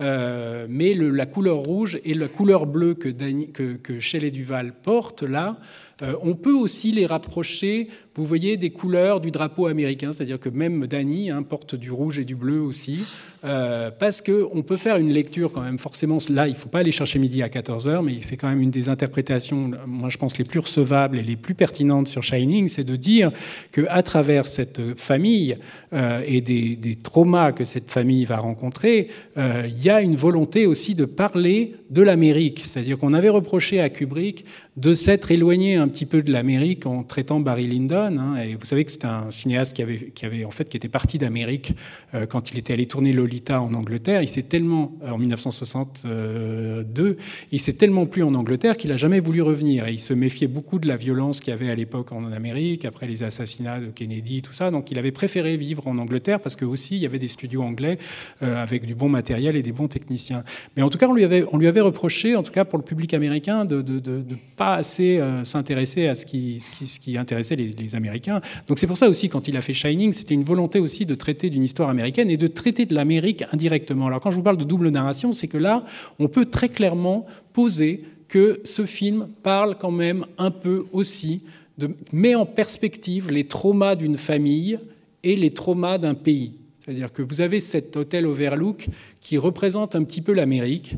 Euh, vous avez les traumas que le fils subit de son père. En fait, le personnage de Jack Nicholson, et le, il y a plusieurs moments dans le film qu'il souligne, euh, c'est en gros l'homme blanc conquérant qui est le symbole de, en fait, du type qui a fait la conquête de l'Ouest. Hein. Et vous voyez, c'est quand même un film qui, se, passe dans un décor de western. Euh, et vous avez, euh, quand le directeur de l'hôtel, qui s'appelle Ullman, fait la visite guidée au début, ils vont expliquer, et ça, c'est pas dans le roman de Stephen King, donc c'est pour ça que c'est très pertinent. C'est il dit que l'hôtel est construit sur un ancien cimetière indien. Vous voyez et euh, vous avez voir dans le, en tout cas dans l'intérieur de l'hôtel, dans les salons, il y a énormément de décorations euh, indiennes. Je vais vous montrer un extrait après euh, qui, le pose très bien. Et alors, après, je vais envoyer un troisième extrait, mais juste un mot, parce que là, l'extrait numéro 3, en fait, est en lien avec l'extrait numéro 2 par rapport à Danny et le Shining. Donc, le troisième extrait va être un, un, extrait qui ne figure pas dans la version euh, française, hein, qui est uniquement un extrait qui est dans la version 2h23 américaine. Donc, peut-être que pour certains, ça va être une découverte. Euh, en tout cas, c'est là qu'on explique euh, quand est-ce qu'est apparu le Shining. Et c'est assez curieux euh, que Kubrick ait coupé cette scène. Moi, je pense qu'il a eu tort. Je pense que la version courte est trop courte et je pense que la version longue est trop longue, mais qu'il y avait sûrement un, compromis entre les deux versions qui aurait inclus cette scène que vous allez voir là, qui en gros euh, montre une, euh, qui suit juste l'extrait le, que vous venez de voir là avec le sang, juste après la vision du sang hein, que Danny a. Il tombe dans les pommes et il y a une femme, une docteure qui vient pour le sculpter et qui après va parler avec sa mère au salon et c'est là qu'elle lui pose des questions sur euh, ce petit personnage à qui il parle, euh, ses troubles. Euh, rien n'est vraiment nommé. Hein. Les, on dit les troubles, d'où ça vient, depuis combien de temps il a ça? Donc envoyez extrait numéro 3. Hein. On en reparle après. Mrs. Torrance, I don't think you have anything to worry about. I'm quite sure there's nothing physically wrong with Danny. Yeah? Oh. Yeah, he seems absolutely fine now. But you should have seen him. I know. Kids can scare you to death.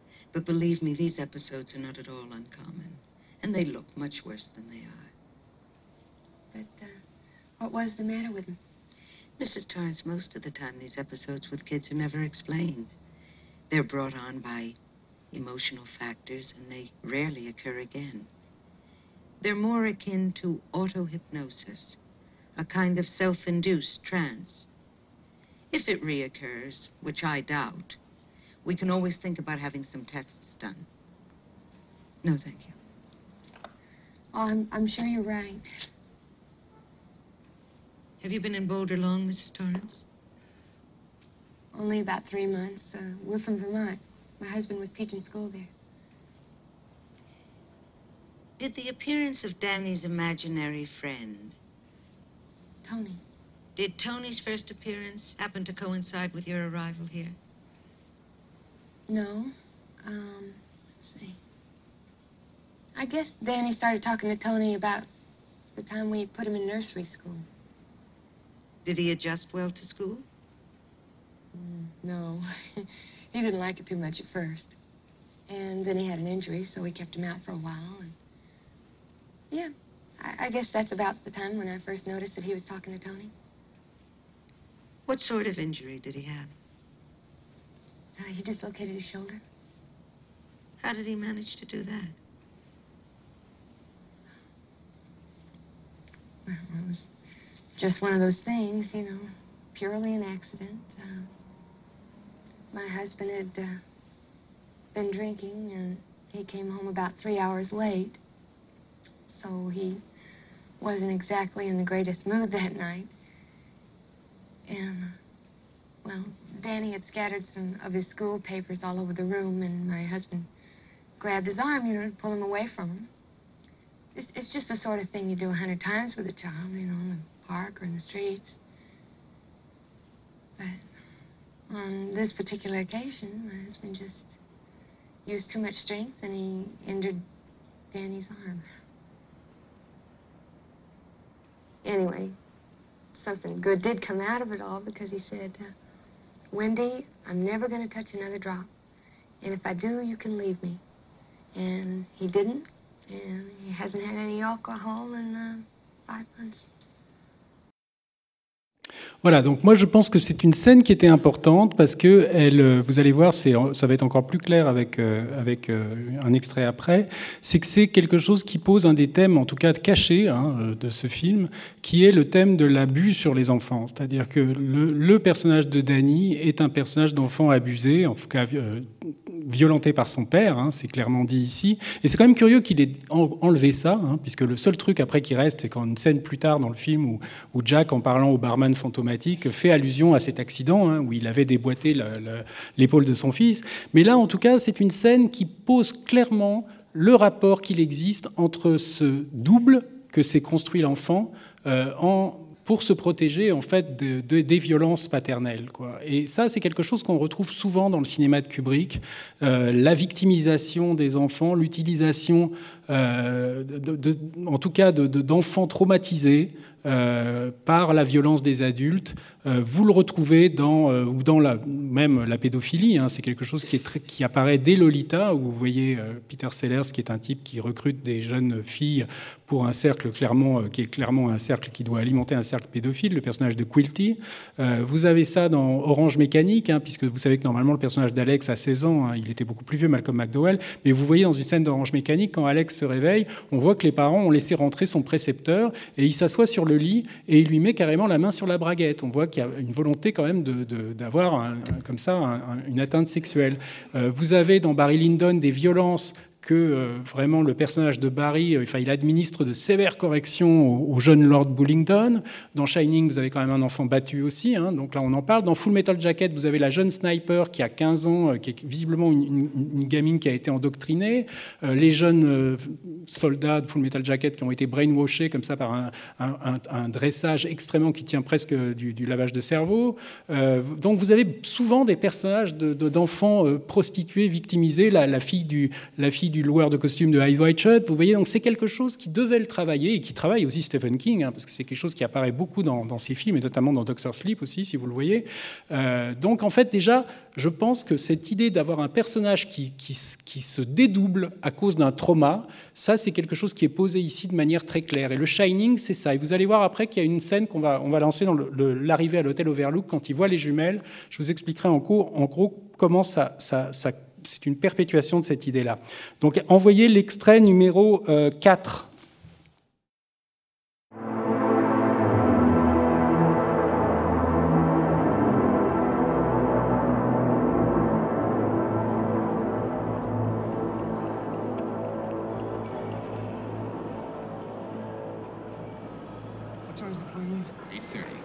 Well, that still gives us plenty of time to go over everything first. Bye, Mr. Allman. Bye. Good morning, Jack. Hope you haven't been waiting too long. No problem. In fact, we had time to grab a bite to eat. Good. Glad you made it before they shut down the kitchen. Is your family having a look around? No, my son's discovered the games room. Oh, Has your luggage been brought in? Right there. Oh, fine. Well, in view of all the ground we have to cover today, I suggest we go have a quick look at your apartment and then get started straight away. Bill, would you have the Torrances' things brought to their apartment? Fine. I better collect my family first. Oh.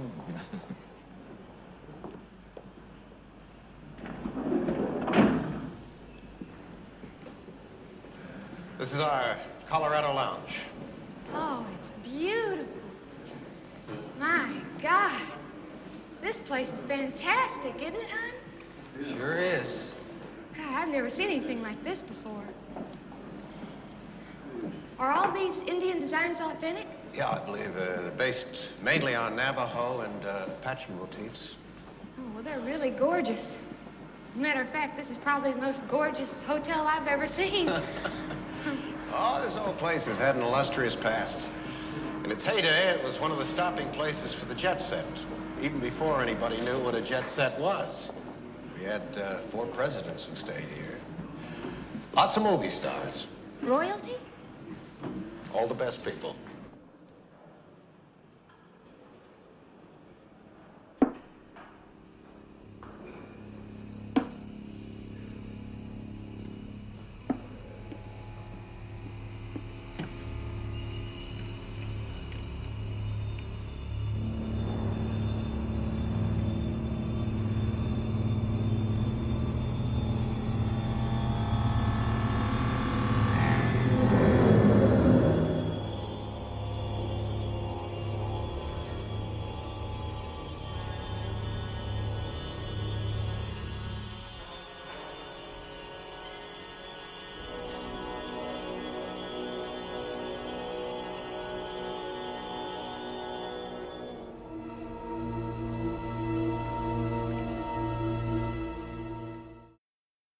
Voilà, donc pourquoi c'est intéressant là de voir donc cette scène qui correspond à l'arrivée de la famille Torrance à l'Overlook Quand on voit en tout cas les deux jumelles, quand, quand Danny donc voit les fantômes des deux jumelles qui sont les filles de, l'occupant, du gardien précédent, hein, qui ont été massacrées par a massacré aussi à la, hache.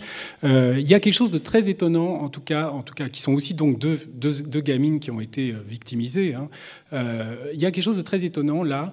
Vous avez peut-être pas remarqué, mais dans l'image des deux jumelles dans le salon, dans le point de vue de Dany, vous avez une affiche qui est au-dessus, qui est une affiche où on voit un skieur en nombre à contre-jour comme ça, et il y a le mot monarque qui qui est orthographié M-O-N-A-R-C-H sur cette affiche, vraiment au-dessus des deux jumelles. Hein.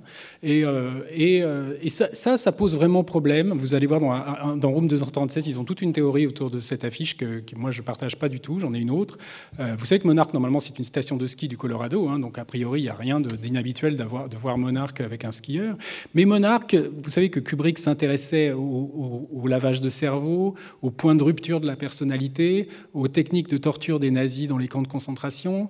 Et il avait euh, vraiment une, euh, un gros intérêt pour un traitement qui avait été employé par la CIA dans les années 50, qui s'appelait MK Ultra, dont une des variantes s'appelait Monarch, justement, et qui était en gros quelque chose qui venait des camps de concentration nazis, où il y avait des expériences sur les jumeaux pour étudier les points de rupture de la personnalité, comment on pouvait créer des personnalités multiples en torturant quelqu'un, en le, traumatisant. Et, et là, vous avez quand même quelque chose où on voit deux jumelles euh, avec le mot monarque au-dessus. Et c'est en gros ce qu'on fait à, à Malcolm McDowell dans Orange Mécanique. Hein. Vous voyez, c'est une sorte de traitement comme ça extrêmement agressif, comme ça pour provoquer des, troubles de la personnalité. Et donc là, vous avez quand même le gamin, Danny, qui voit euh, les, gamines qui étaient là avant lui et qui, avec l'affiche monarque, pour moi, ça renforce ce thème comme ça de la victimisation des enfants et que ce qui est un des thèmes cachés, je pense, de Shining. Autre euh, aspect intéressant de cet extrait, donc on voit l'arrivée dans l'hôtel Overlook. Vous savez que pour moi, Hotel Overlook euh, est aussi une manière pour Kubrick de parler euh, de l'élite. C'est-à-dire qu'il a beaucoup euh, fait des films comme ça sur des personnages qui arrivaient dans des endroits où il y avait des gens extrêmement importants, des aristocrates, des milliardaires, et où le personnage essayait de s'intégrer et il n'y arrivait pas. Barry Lyndon raconte ça. Hein. C'est l'histoire d'un type qui veut pénétrer une société comme ça aristocratique en essayant de s'acheter un titre. Il n'y arrive pas, il est rejeté. Euh, par exemple, là, c'est en gros un hôtel, on vous explique, où descendent all the best people, c'est-à-dire tous les gens qui sont en photo sur les murs de l'Overlook, c'est des milliardaires, des présidents des États-Unis. Donc c'est l'endroit en fait de l'élite. Et c'est ça, c'est une lecture aussi intéressante de, Shining, c'est-à-dire que euh, tous euh, les gens qui ont construit l'Overlook, en fait, c'est l'Amérique des puissants, des Rockefeller, vous voyez, des gens comme ça. Et quand vous voyez Eyes Wide Shut, euh, vous voyez le personnage de Sidney Pollack qui représente une sorte de Donald Trump ou de Jeffrey Epstein. Vous voyez que c'est les très grandes fortunes. Il avait une très grande méfiance euh, des gens qui avaient du pouvoir et qui étaient des multimilliardaires. Euh, et ça, c'est ici dans le, c'est aussi vraiment apparent dans, l'Overlook, hein, puisque en fait, on peut se dire que tous les habitants de l'Overlook représentent un petit peu cette espèce de mauvaise conscience de l'Amérique, de, des gens extrêmement puissants qui ont bâti une nation sur du sang. Mais vous, vous avez aussi dans la structure de l'hôtel Overlook, vous avez remarqué que les toits de l'hôtel sont un peu de, manière de, forme pyramidale, un peu triangulaire. Vous savez que le triangle chez Kubrick, c'est une figure géométrique extrêmement euh, obsédante qui revient souvent. C'est-à-dire, euh, vous savez qu'au départ, le monolithe de 2001 aurait dû être une pyramide. L'intérieur de la scène de, guerre de Dr. Falamor aurait dû être une pyramide. Vous savez que l'affiche d'Orange Mécanique, il y a un triangle avec un œil au-dessus. Il était obsédé par cette espèce d'image qu'on voit sur le billet de 1 dollar, hein, de la pyramide avec l'œil, comme ça, qui est un peu un symbole maçonnique. Et en fait, ça, ça représente aussi pour lui une sorte de symbole comme ça, d'une sorte d'élite. Alors après, je vous dis, vous regardez sur YouTube, vous allez trouver des délires sur des Illuminati, des choses comme ça. Je pense que ça ne va pas jusque-là.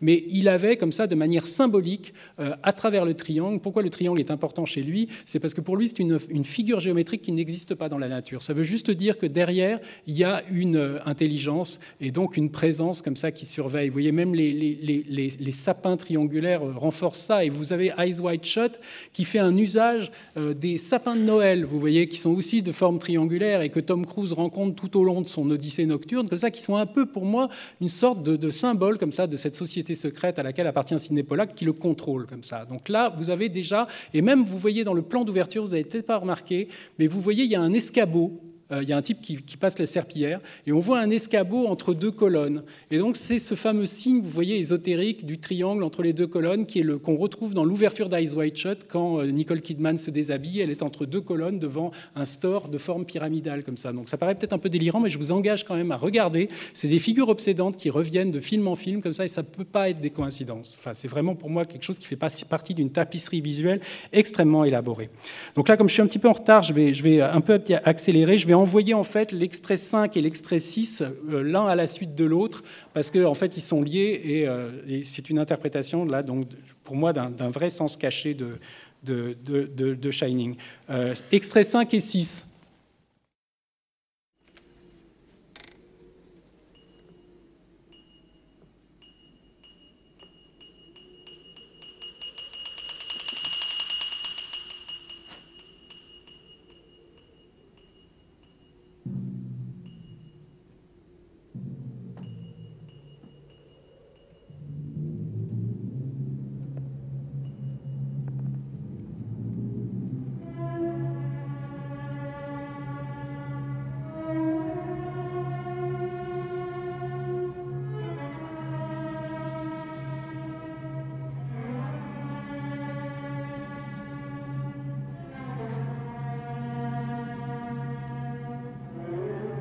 To my room and get my fire engine?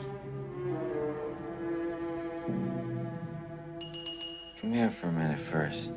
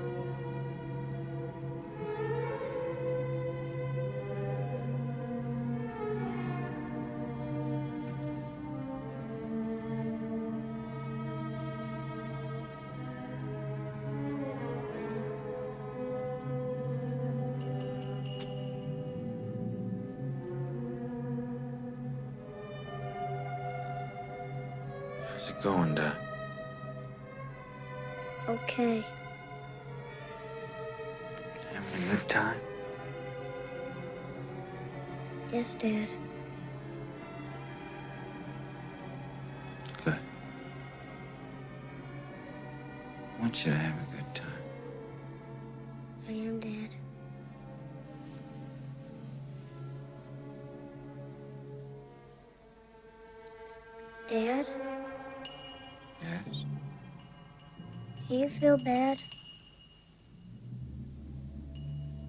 No. Just a little tired. Then why don't you go to sleep? I can't. I got too much to do. Dad?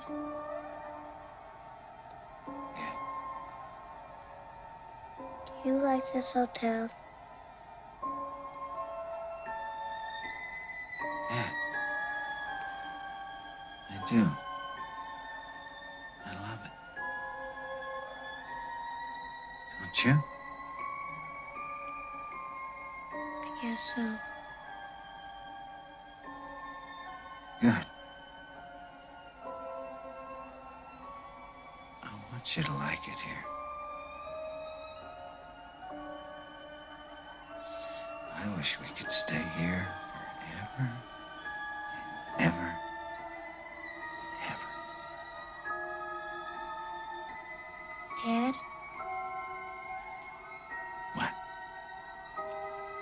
You would never hurt Mommy or me, would you?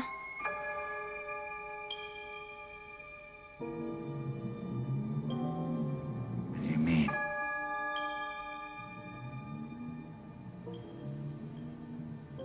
Did your mother ever say that to you? That I would hurt you? No, Dad. You sure? Yes, Dad.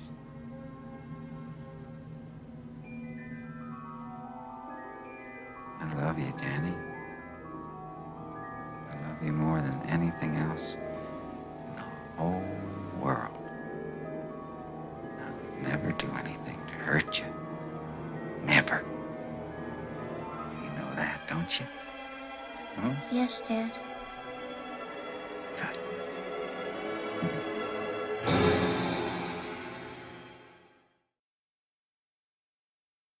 Airports are shut down, stranding thousands of passengers. Highways are blocked by snowdrifts. Railroad tracks are frozen.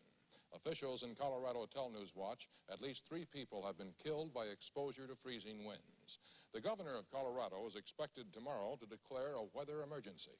The National Guard might be called out to clear streets and roads. Weather forecasters predict more snow and heavy winds tonight and tomorrow, with temperatures dropping well below zero.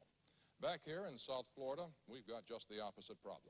The heat and humidity are supposed to climb. Local beaches should be jammed. Our weather expert, Walter Cronice, will have the local forecast later on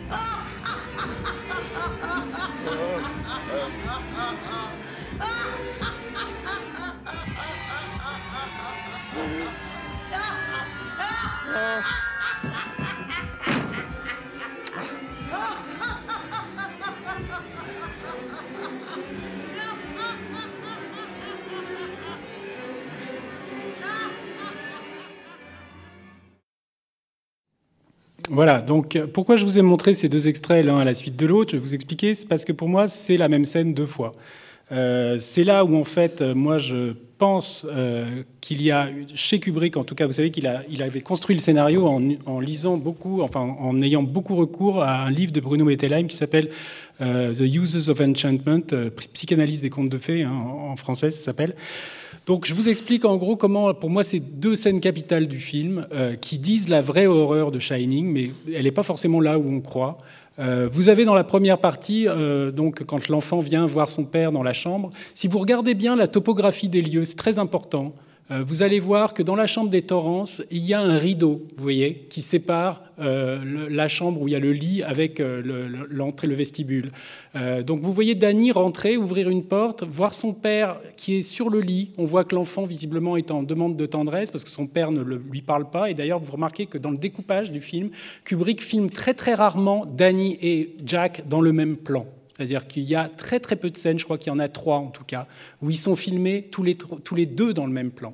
Euh, sinon, il est toujours avec sa mère, ou alors c'est des chants contre chants, mais il ne les réunit jamais. C'est pour montrer à quel point le père et le fils sont loin. Vous voyez, le père, c'est l'histoire d'Indiana Johnson disait que c'était l'histoire d'un père qui détestait son fils. Et pourquoi il le déteste, son fils? Parce que lui est un écrivain qui n'arrive pas à créer, et son, fils est un, enfant qui arrive à créer des images, vous voyez, comme ça. Donc il y a presque symboliquement une espèce de virilité. Le, le fils est capable de faire des choses que le père ne peut pas faire. Bon, et sinon, là, vous voyez en gros un enfant en demande d'amour qui arrive dans un endroit comme ça, dans la chambre où son père déprime. Vous allez voir la topographie, le, lit de Jack est en face d'un miroir. Donc vous voyez l'enfant qui arrive, qui vient s'asseoir à côté de son père parce qu'il est en demande d'amour. Ils ont une discussion et à la fin, Kubrick coupe, c'est-à-dire met un écran noir avant qu'on voit la fin de la scène, c'est-à-dire on ne voit pas Danny repartir et tout. Et pour moi, euh, Jack attaque son fils à ce moment-là parce que vous savez qu'après, euh, la mère va trouver l'enfant avec des marques sur le cou et l'enfant va dire qu'il y a une femme dans la chambre de 137 qui l'a euh, agressé. Et c'est pour ça qu'après, Jack est censé aller dans la chambre de 137 voir ce qui se passe. En fait, si vous regardez bien comment le film est construit, quand vous voyez après la deuxième partie, là, donc quand vous voyez le, en fait, la scène de la chambre de 137, de Jack rentrant dans la chambre, rencontrant cette femme qui va se transformer en cadavre comme ça, euh, si vous regardez bien comment c'est fait, vous voyez d'abord qu'il y a le personnage d'Aloran qui se trouve à, qui a le Shining donc aussi. Hein, euh, si vous avez vu le film, c'est un cuisinier qui a le même don que Danny. Donc il est en train de regarder la télé quand tout d'un coup il reçoit une image mentale de l'enfant et une image qui montre une détresse. C'est-à-dire, en fait, cette image, euh, c'est Danny qui l'envoie. Donc, c'est-à-dire que c'est Danny qui la voit. C'est-à-dire qu'il envoie l'image de son père, vous voyez le point de vue subjectif de, Jack, on voit la main qui pousse la porte de la salle de bain, c'est en fait Danny qui le voit. Et pour moi, ça n'est pas quelque chose qui se passe dans la chambre de 137, c'est une image que Danny a rêvée, on voit qu'il est en transe, hein, comme ça, et qui est en fait quelque chose qui masque en même temps qu'il illustre l'agression dont il a été victime. Euh, vous voyez, euh, si vous regardez bien la topographie de la chambre de 137, elle ressemble à la topographie de l'appartement des Torrance. Vous voyez que la baignoire a un rideau aussi, comme ça. Et vous avez en gros un personnage, Jack, qui est en gros, euh, qui arrive, on voit qu'il a plus de rapport avec sa femme, il a sûrement une envie de sexe, il voit tout d'un coup quelqu'un qui ressemble à ce, qu'il a, ce dont il a envie, il voit une très belle femme comme ça qui sort de...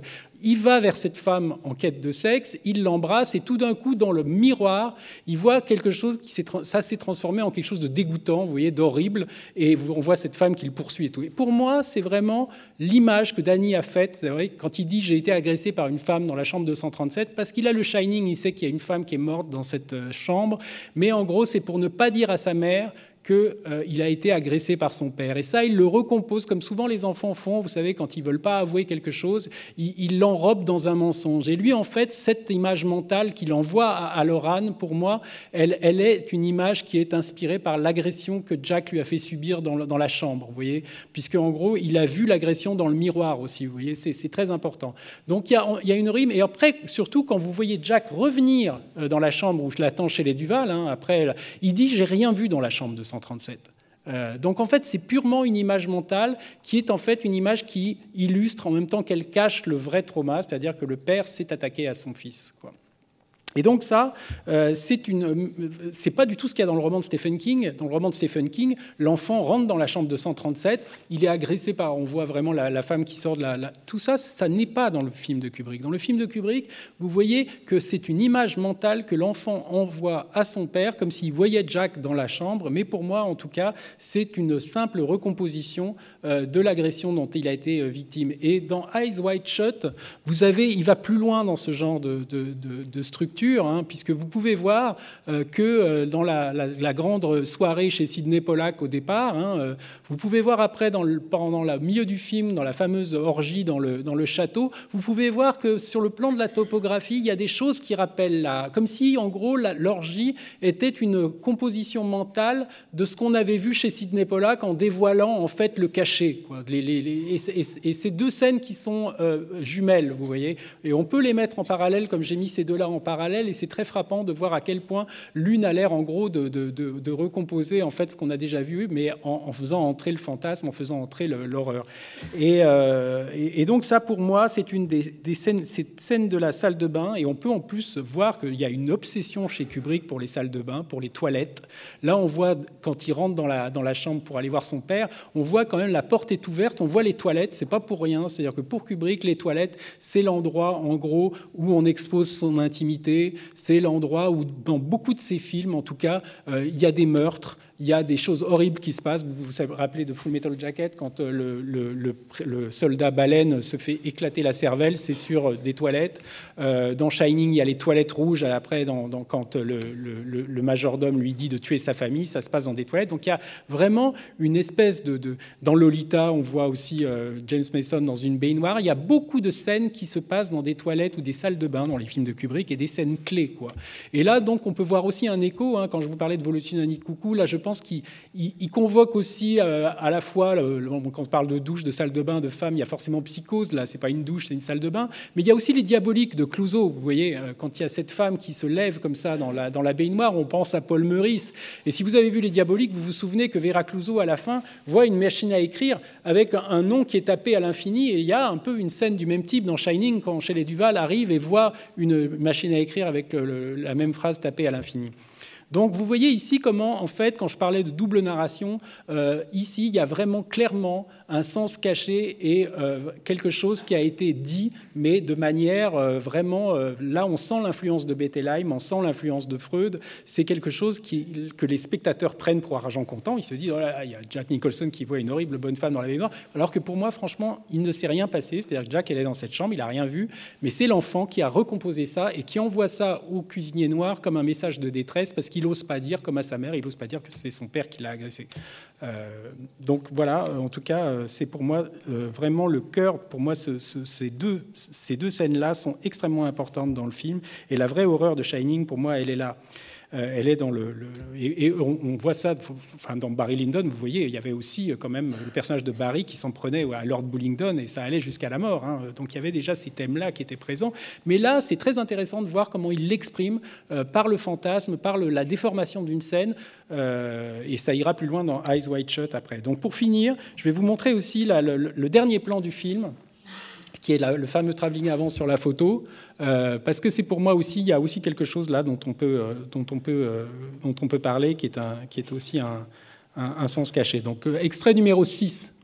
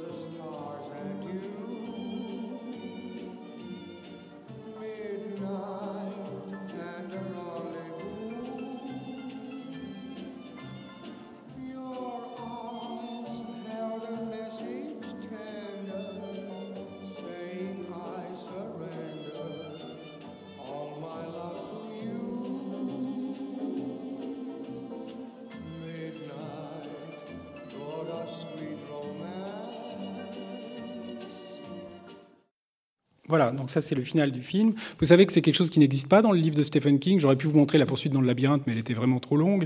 Mais donc ça se termine par le père qui poursuit son fils dans le labyrinthe. Le fils réussit comme le petit pousset, comme ça, à égarer son père et à ressortir du labyrinthe, alors que Jack meurt gelé dans, dans, ce labyrinthe. C'est le, plan que vous avez vu là, qui a été tourné avec un mannequin d'ailleurs. Hein, c'est pas Nicholson, c'est un mannequin qui a été fabriqué.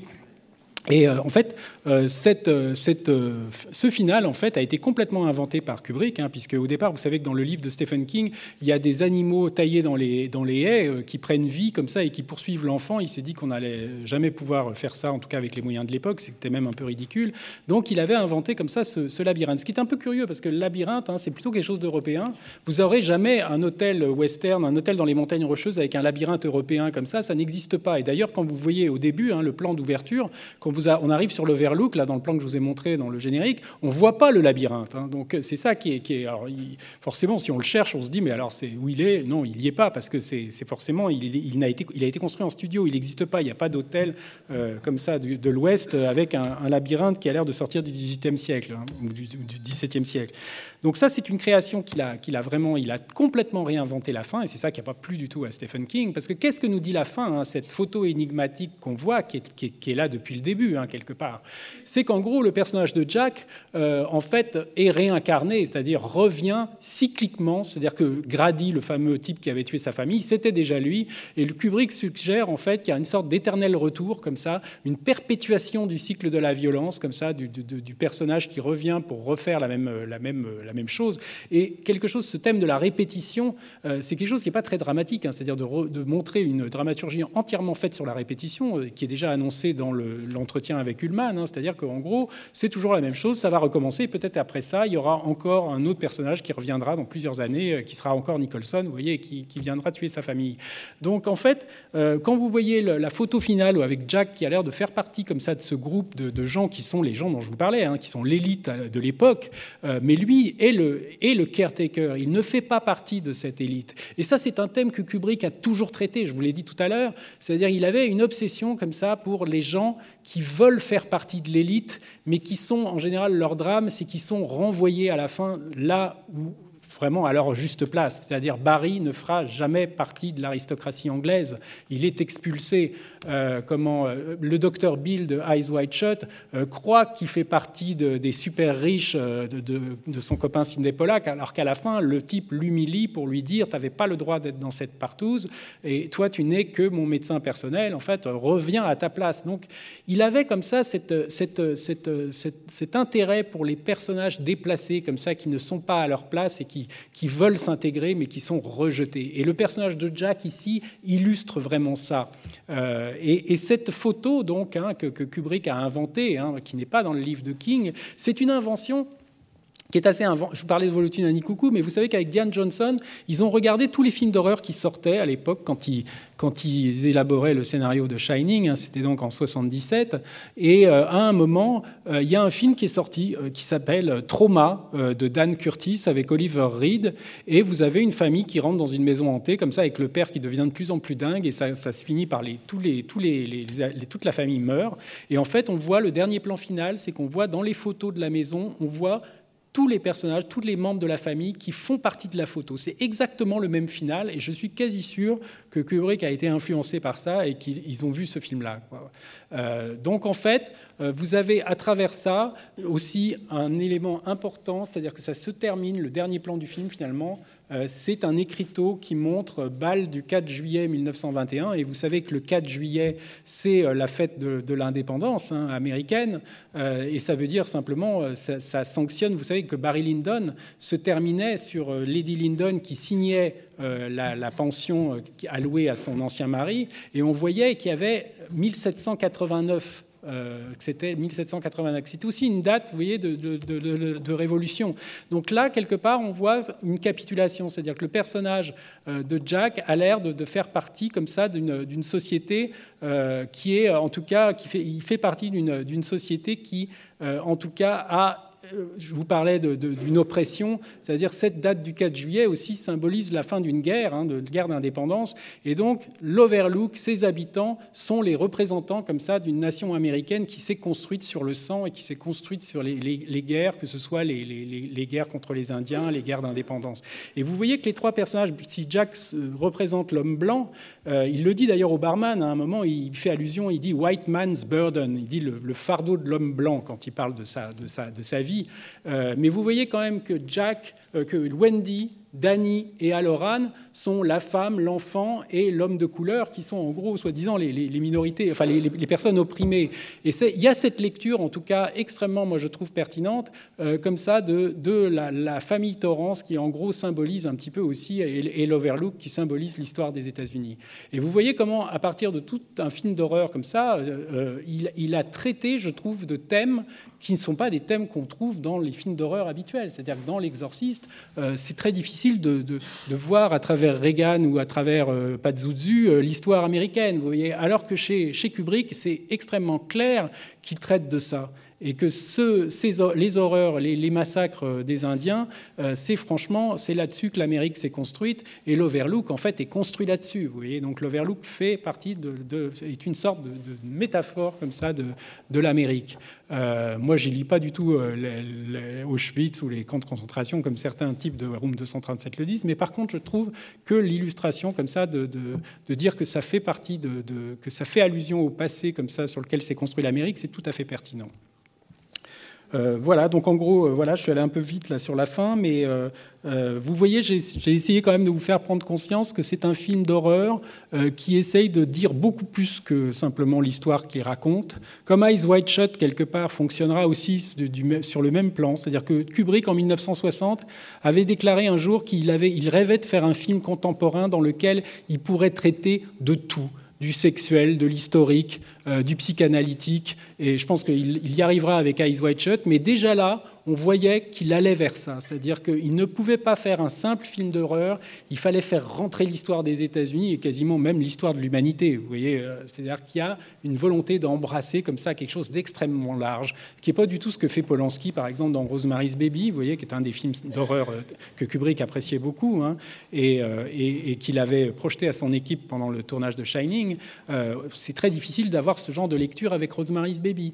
Ici, euh, c'est vraiment, on a affaire à quelque chose de très particulier qui, je pense, après, a aussi euh, explique un peu pourquoi le film avait déconcerté, vous voyez, parce qu'il y a toutes ces lectures. Et pourquoi il mettait autant de temps à faire un film, euh, c'est aussi ça, je pense, c'est que toutes ces prises, c'est qu'il y avait tellement de soucis de faire presque trois films en même temps c'est-à-dire qu'il ne fait pas seulement un film. Là, pour intégrer tout ça, tisser cette tapisserie visuelle, euh, les dessins indiens que vous voyez dans l'hôtel Overlook, il y a beaucoup de triangles, enfin, il y a tout ça, c'est pas des coïncidences. C'est-à-dire ça fait partie. Il avait besoin de ça pour fonctionner. Peut-être qu'il se disait que personne ne le verrait, mais pour lui, pour trouver une cohérence dans ce projet, il avait besoin d'intégrer tout ça dans un film.